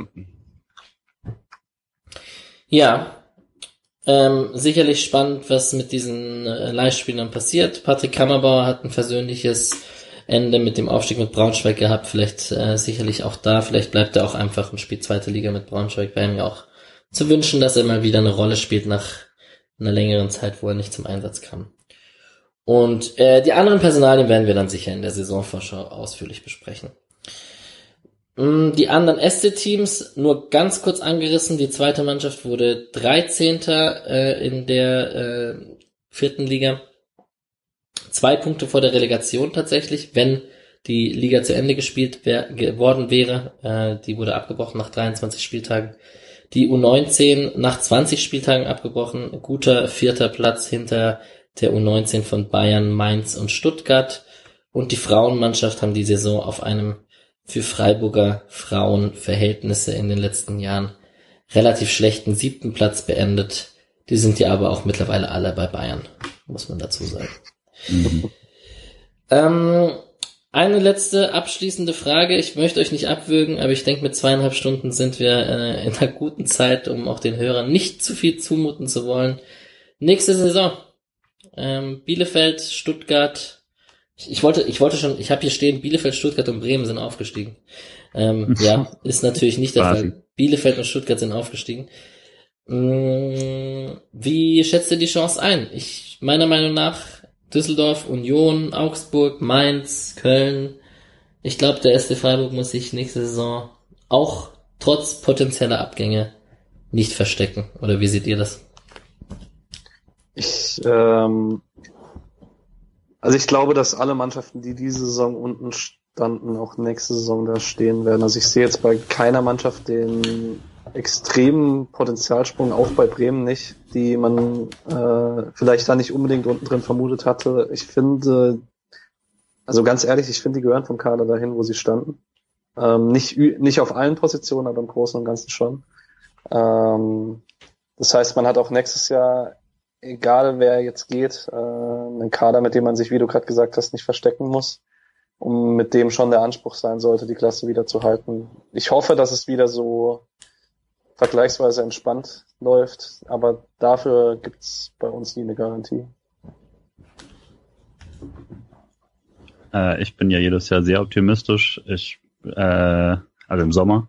Das ändert sich dann während der Saison, aber äh, im Sommer bin ich, denke ich, ist, ich rechne mal mit, mit Platz 10 und hoffe auf Platz 7. Ähm, ich bin etwas pessimistischer.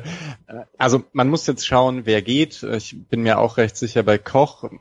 Waldschmidt habe ich irgendwie noch so äh, leichte Resthoffnung, dass er vielleicht bleibt. Und dann, wenn er geht, wäre natürlich die Frage, wer stattdessen kommt. Ähm, aber also ja, Platz 10, da wäre ich schon sehr, sehr zufrieden mit. Ich würde ja immer noch sagen, ähm, Augsburg, Mainz sind die Konkurrenten von Freiburg, Köln. So viele Mannschaften, die jetzt klar schlechter sind als Freiburg, sehe ich nicht unbedingt. Ähm, Bielefeld wird sicher einen davon sein, obwohl die mir in der zweiten Liga, also das ist, das ist ein ganz gutes Team, das vieles kann. Also ja. ähm, genau und Union kann einfach auch wieder überperformen oder so. Also es könnte auch schon knapp werden. Da wäre ich dann jetzt nicht vollkommen von den, also vollkommen überrascht, wenn jetzt Freiburg im Abstiegskampf steckt. Und man muss es ja auch nicht dazu sagen. Also klar, Platz 15 ist immer ein Erfolg, so das ist ja klar. Aber es, also es stimmt, es war jetzt diese Saison so, dass es zwei, drei Mannschaften gibt, bei denen man von vornherein schon sagen konnte, okay, höchstwahrscheinlich wird Freiburg die hinter sich lassen. Das ist nächste Saison wieder so. Ganz so ängstlich wie die zwei Saisons davor muss man nicht sein. Ähm, ja.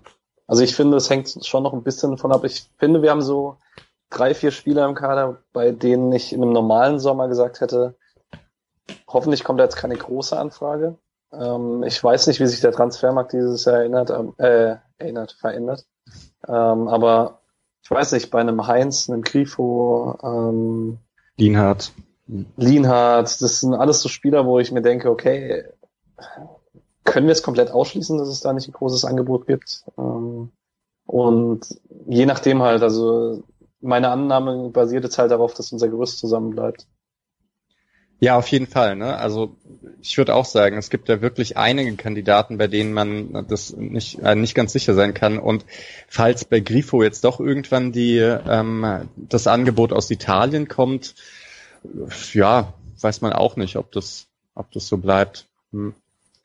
Andererseits werden sie wahrscheinlich auch nicht vier, fünf Spieler gehen lassen von der ähm, von der Güteklasse. Das glaube ich dann auch nicht. Ja. Aber es kann halt einfach mit, mit Verletzungen viel passieren. Also das war diese Saison schon sehr, sehr glücklich. Und es erwartet uns eine sehr, sehr spannende Transferperiode, die lange in den Herbst hineingeht. Ja, das nervt mich jetzt Wann ist ein ja. äh, Transferfrist? Das habe ich Oktober. Oktober. 10. oder 15. Oktober. Oh wow. Das ist auch okay. dieses klassische, wenn, also, dass man sich halt gut vorstellen kann, dass so Mannschaften aus dem oberen Tabellendrittel, wenn da sich dann irgendwie der Linksverteidiger verletzt oder so, dann halt doch nochmal mit einem komischen Angebot am zehnten Spieltag oder so um die Ecke kommen. Also, ja, gerade für, für solche Teams wie Freiburg, Union und so weiter, keine, keine gute Neuigkeit. Muss man am Anfang unterperformen, um dann ab dem zehnten Spieltag wie die Rakete hochzugehen. Naja.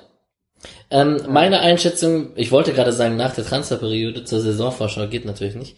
Ähm, meine Einschätzung werdet ihr dann hören, wenn die Saisonvorschau von diesem Podcast Freiburg ähm, in eins, anderthalb Monaten, vielleicht in der gleichen Konstellation. Ich würde mich freuen, mhm. wenn, ja, der, ja. wenn der Transfermarkt ein bisschen beziehungsweise die Champions League Season und die Pause stattgefunden hat und man äh, ein bisschen Abstand von der diesjährigen Saison hat und das ein oder andere Transfergerücht sich äh, positiv oder negativ ausgewirkt hat. Das werden wir dann sehen. Ähm, falls niemand von euch etwas noch auf dem Herzen hat, ich nehme das als ein Nein, ähm, freue ich mich sehr, dass ihr, äh, würde ich gerne betonen, dass ich mich sehr freue, dass ihr drei hier heute am Start wart und ähm, fand doch, dass wir eine ziemlich ausführliche Analyse hinbekommen haben. Habt ihr es zeitlich so eingeschätzt? Ich habe zweieinhalb Stunden getippt, von daher war ich ziemlich genau dran. Ich dachte, wir kriegen es in zwei hin, aber ich habe unterschätzt, dass wir zu viert sind und nicht zu hm. dritt. Tatsächlich. Naja, auf jeden Fall ähm, lieben Gruß an alle Hörer, die das hier noch hören. Respekt dafür. Und ähm, ich wünsche äh, liebe Grüße zu euch dreien, an alle da draußen und bedanke mich sehr bei euch dreien für diese sehr gute Folge. Vielen Dank. Danke. Merci. Gerne, bis nächstes Mal. Ebenso, ciao.